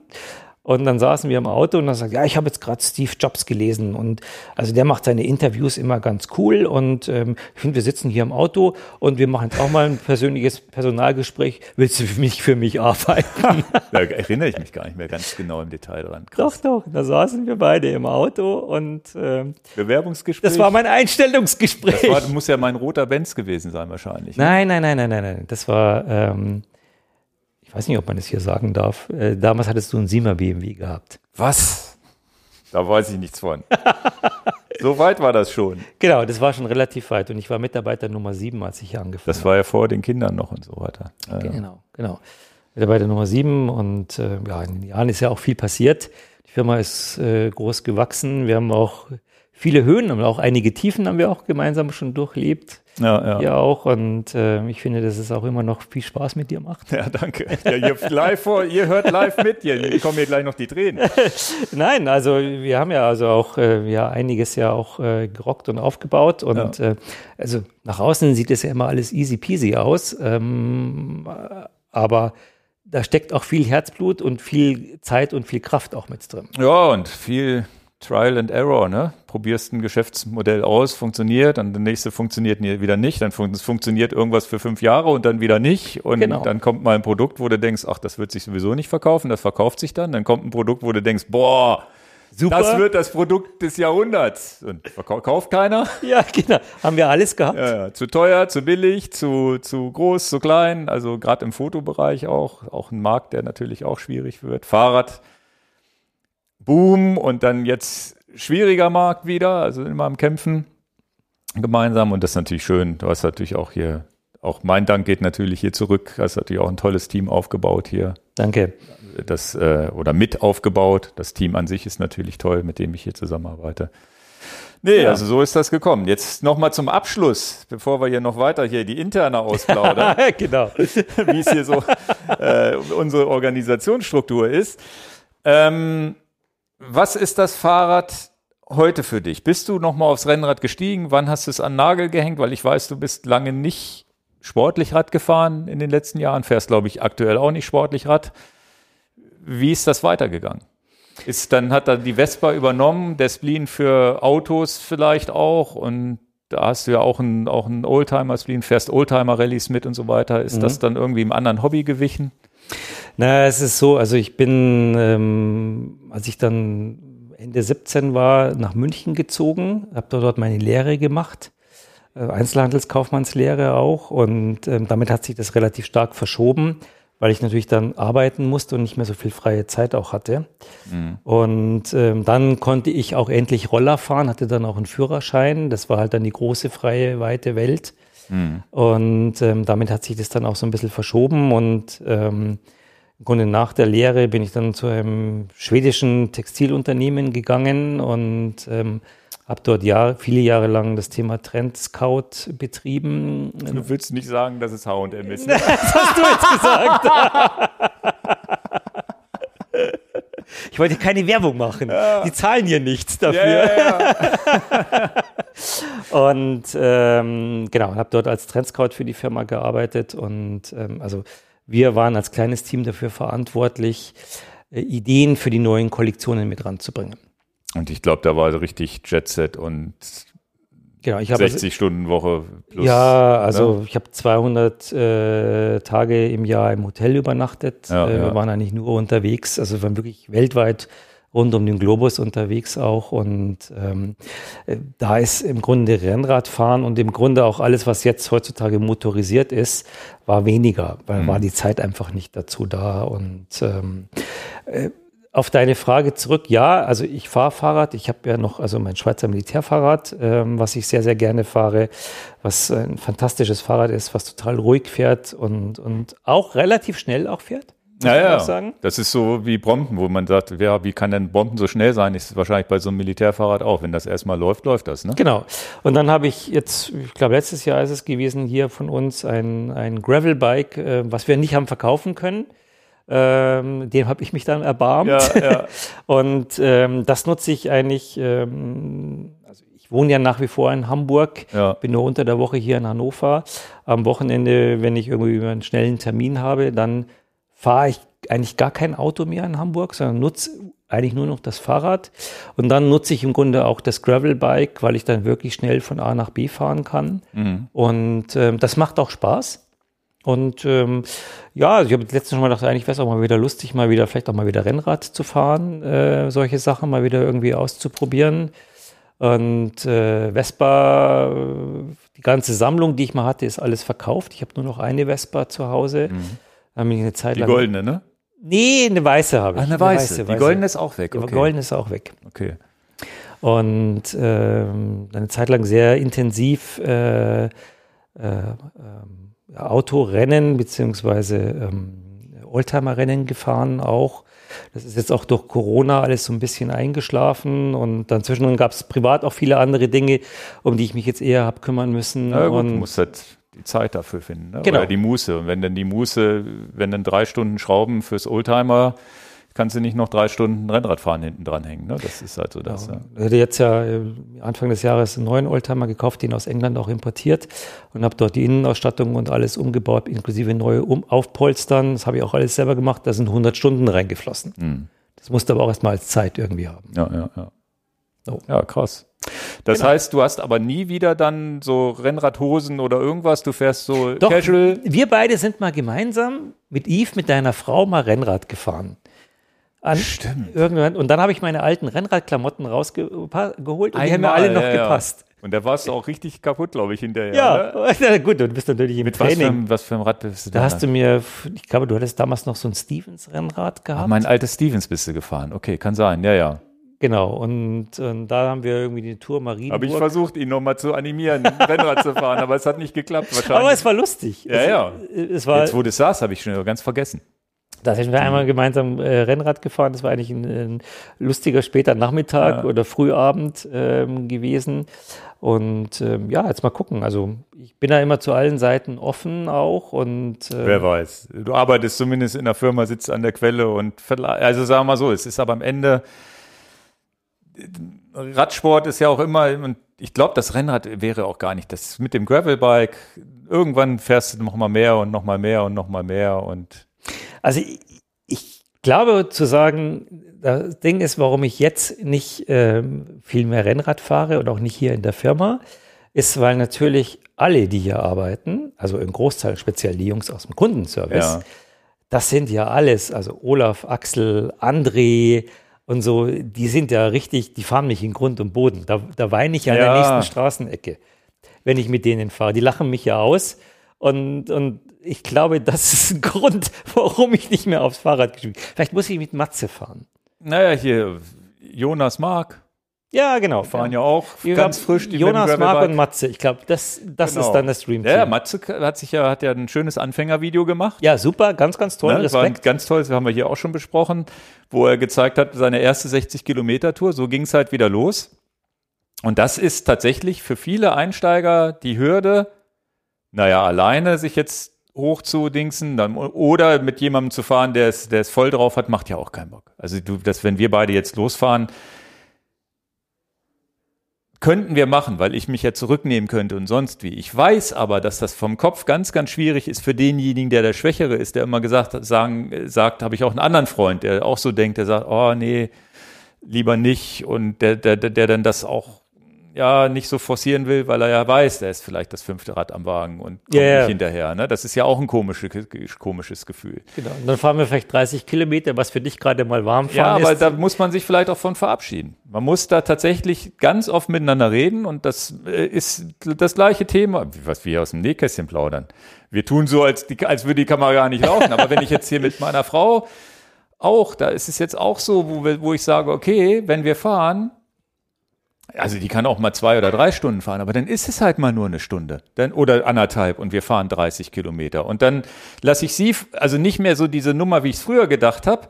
Ich fahre vorne, damit wir möglichst viele Kilometer schruppen können und sie kommt im Windschatten mit. Das ist ja so dieses, oder zumindest hatte ich das früher oder so hat man's, macht man es ganz oft zwischen Mann und Frau oder zwischen Frau und Mann, die, wo auch die Frau stärker ist als der Mann und einer fährt vorne, der andere im Windschatten, damit der vorne trainiert ein bisschen, die im Windschatten kommen noch mit. Nee, das Mindset ist, muss ein anderes sein. Der Schwächere fährt vorne und der andere fährt im Windschatten oder fährt nebenher und passt sich dem, dem Tempo an.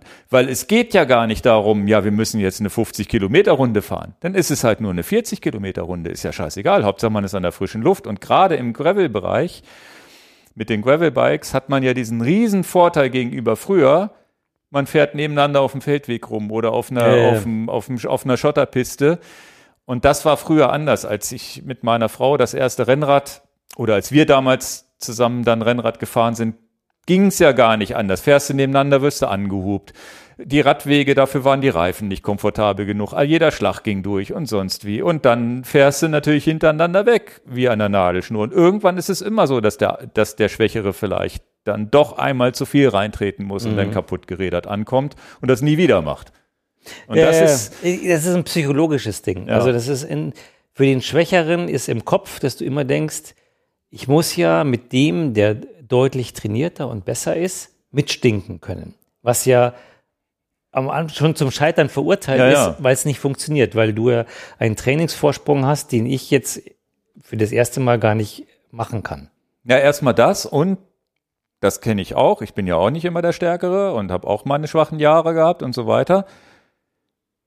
Bef bevor du abreißen lässt, hast du ja Puls 180 hinten und versuchst an diesem Hinterrad lang, Ja, ja, zu genau. bleiben. Und dann, wenn dann der Punkt kommt, du lässt abreißen, dann ist aber auch schon, bist du schon komplett so geplatzt, dass du auch nicht mehr weiterfahren brauchst, mehr oder weniger. Genau.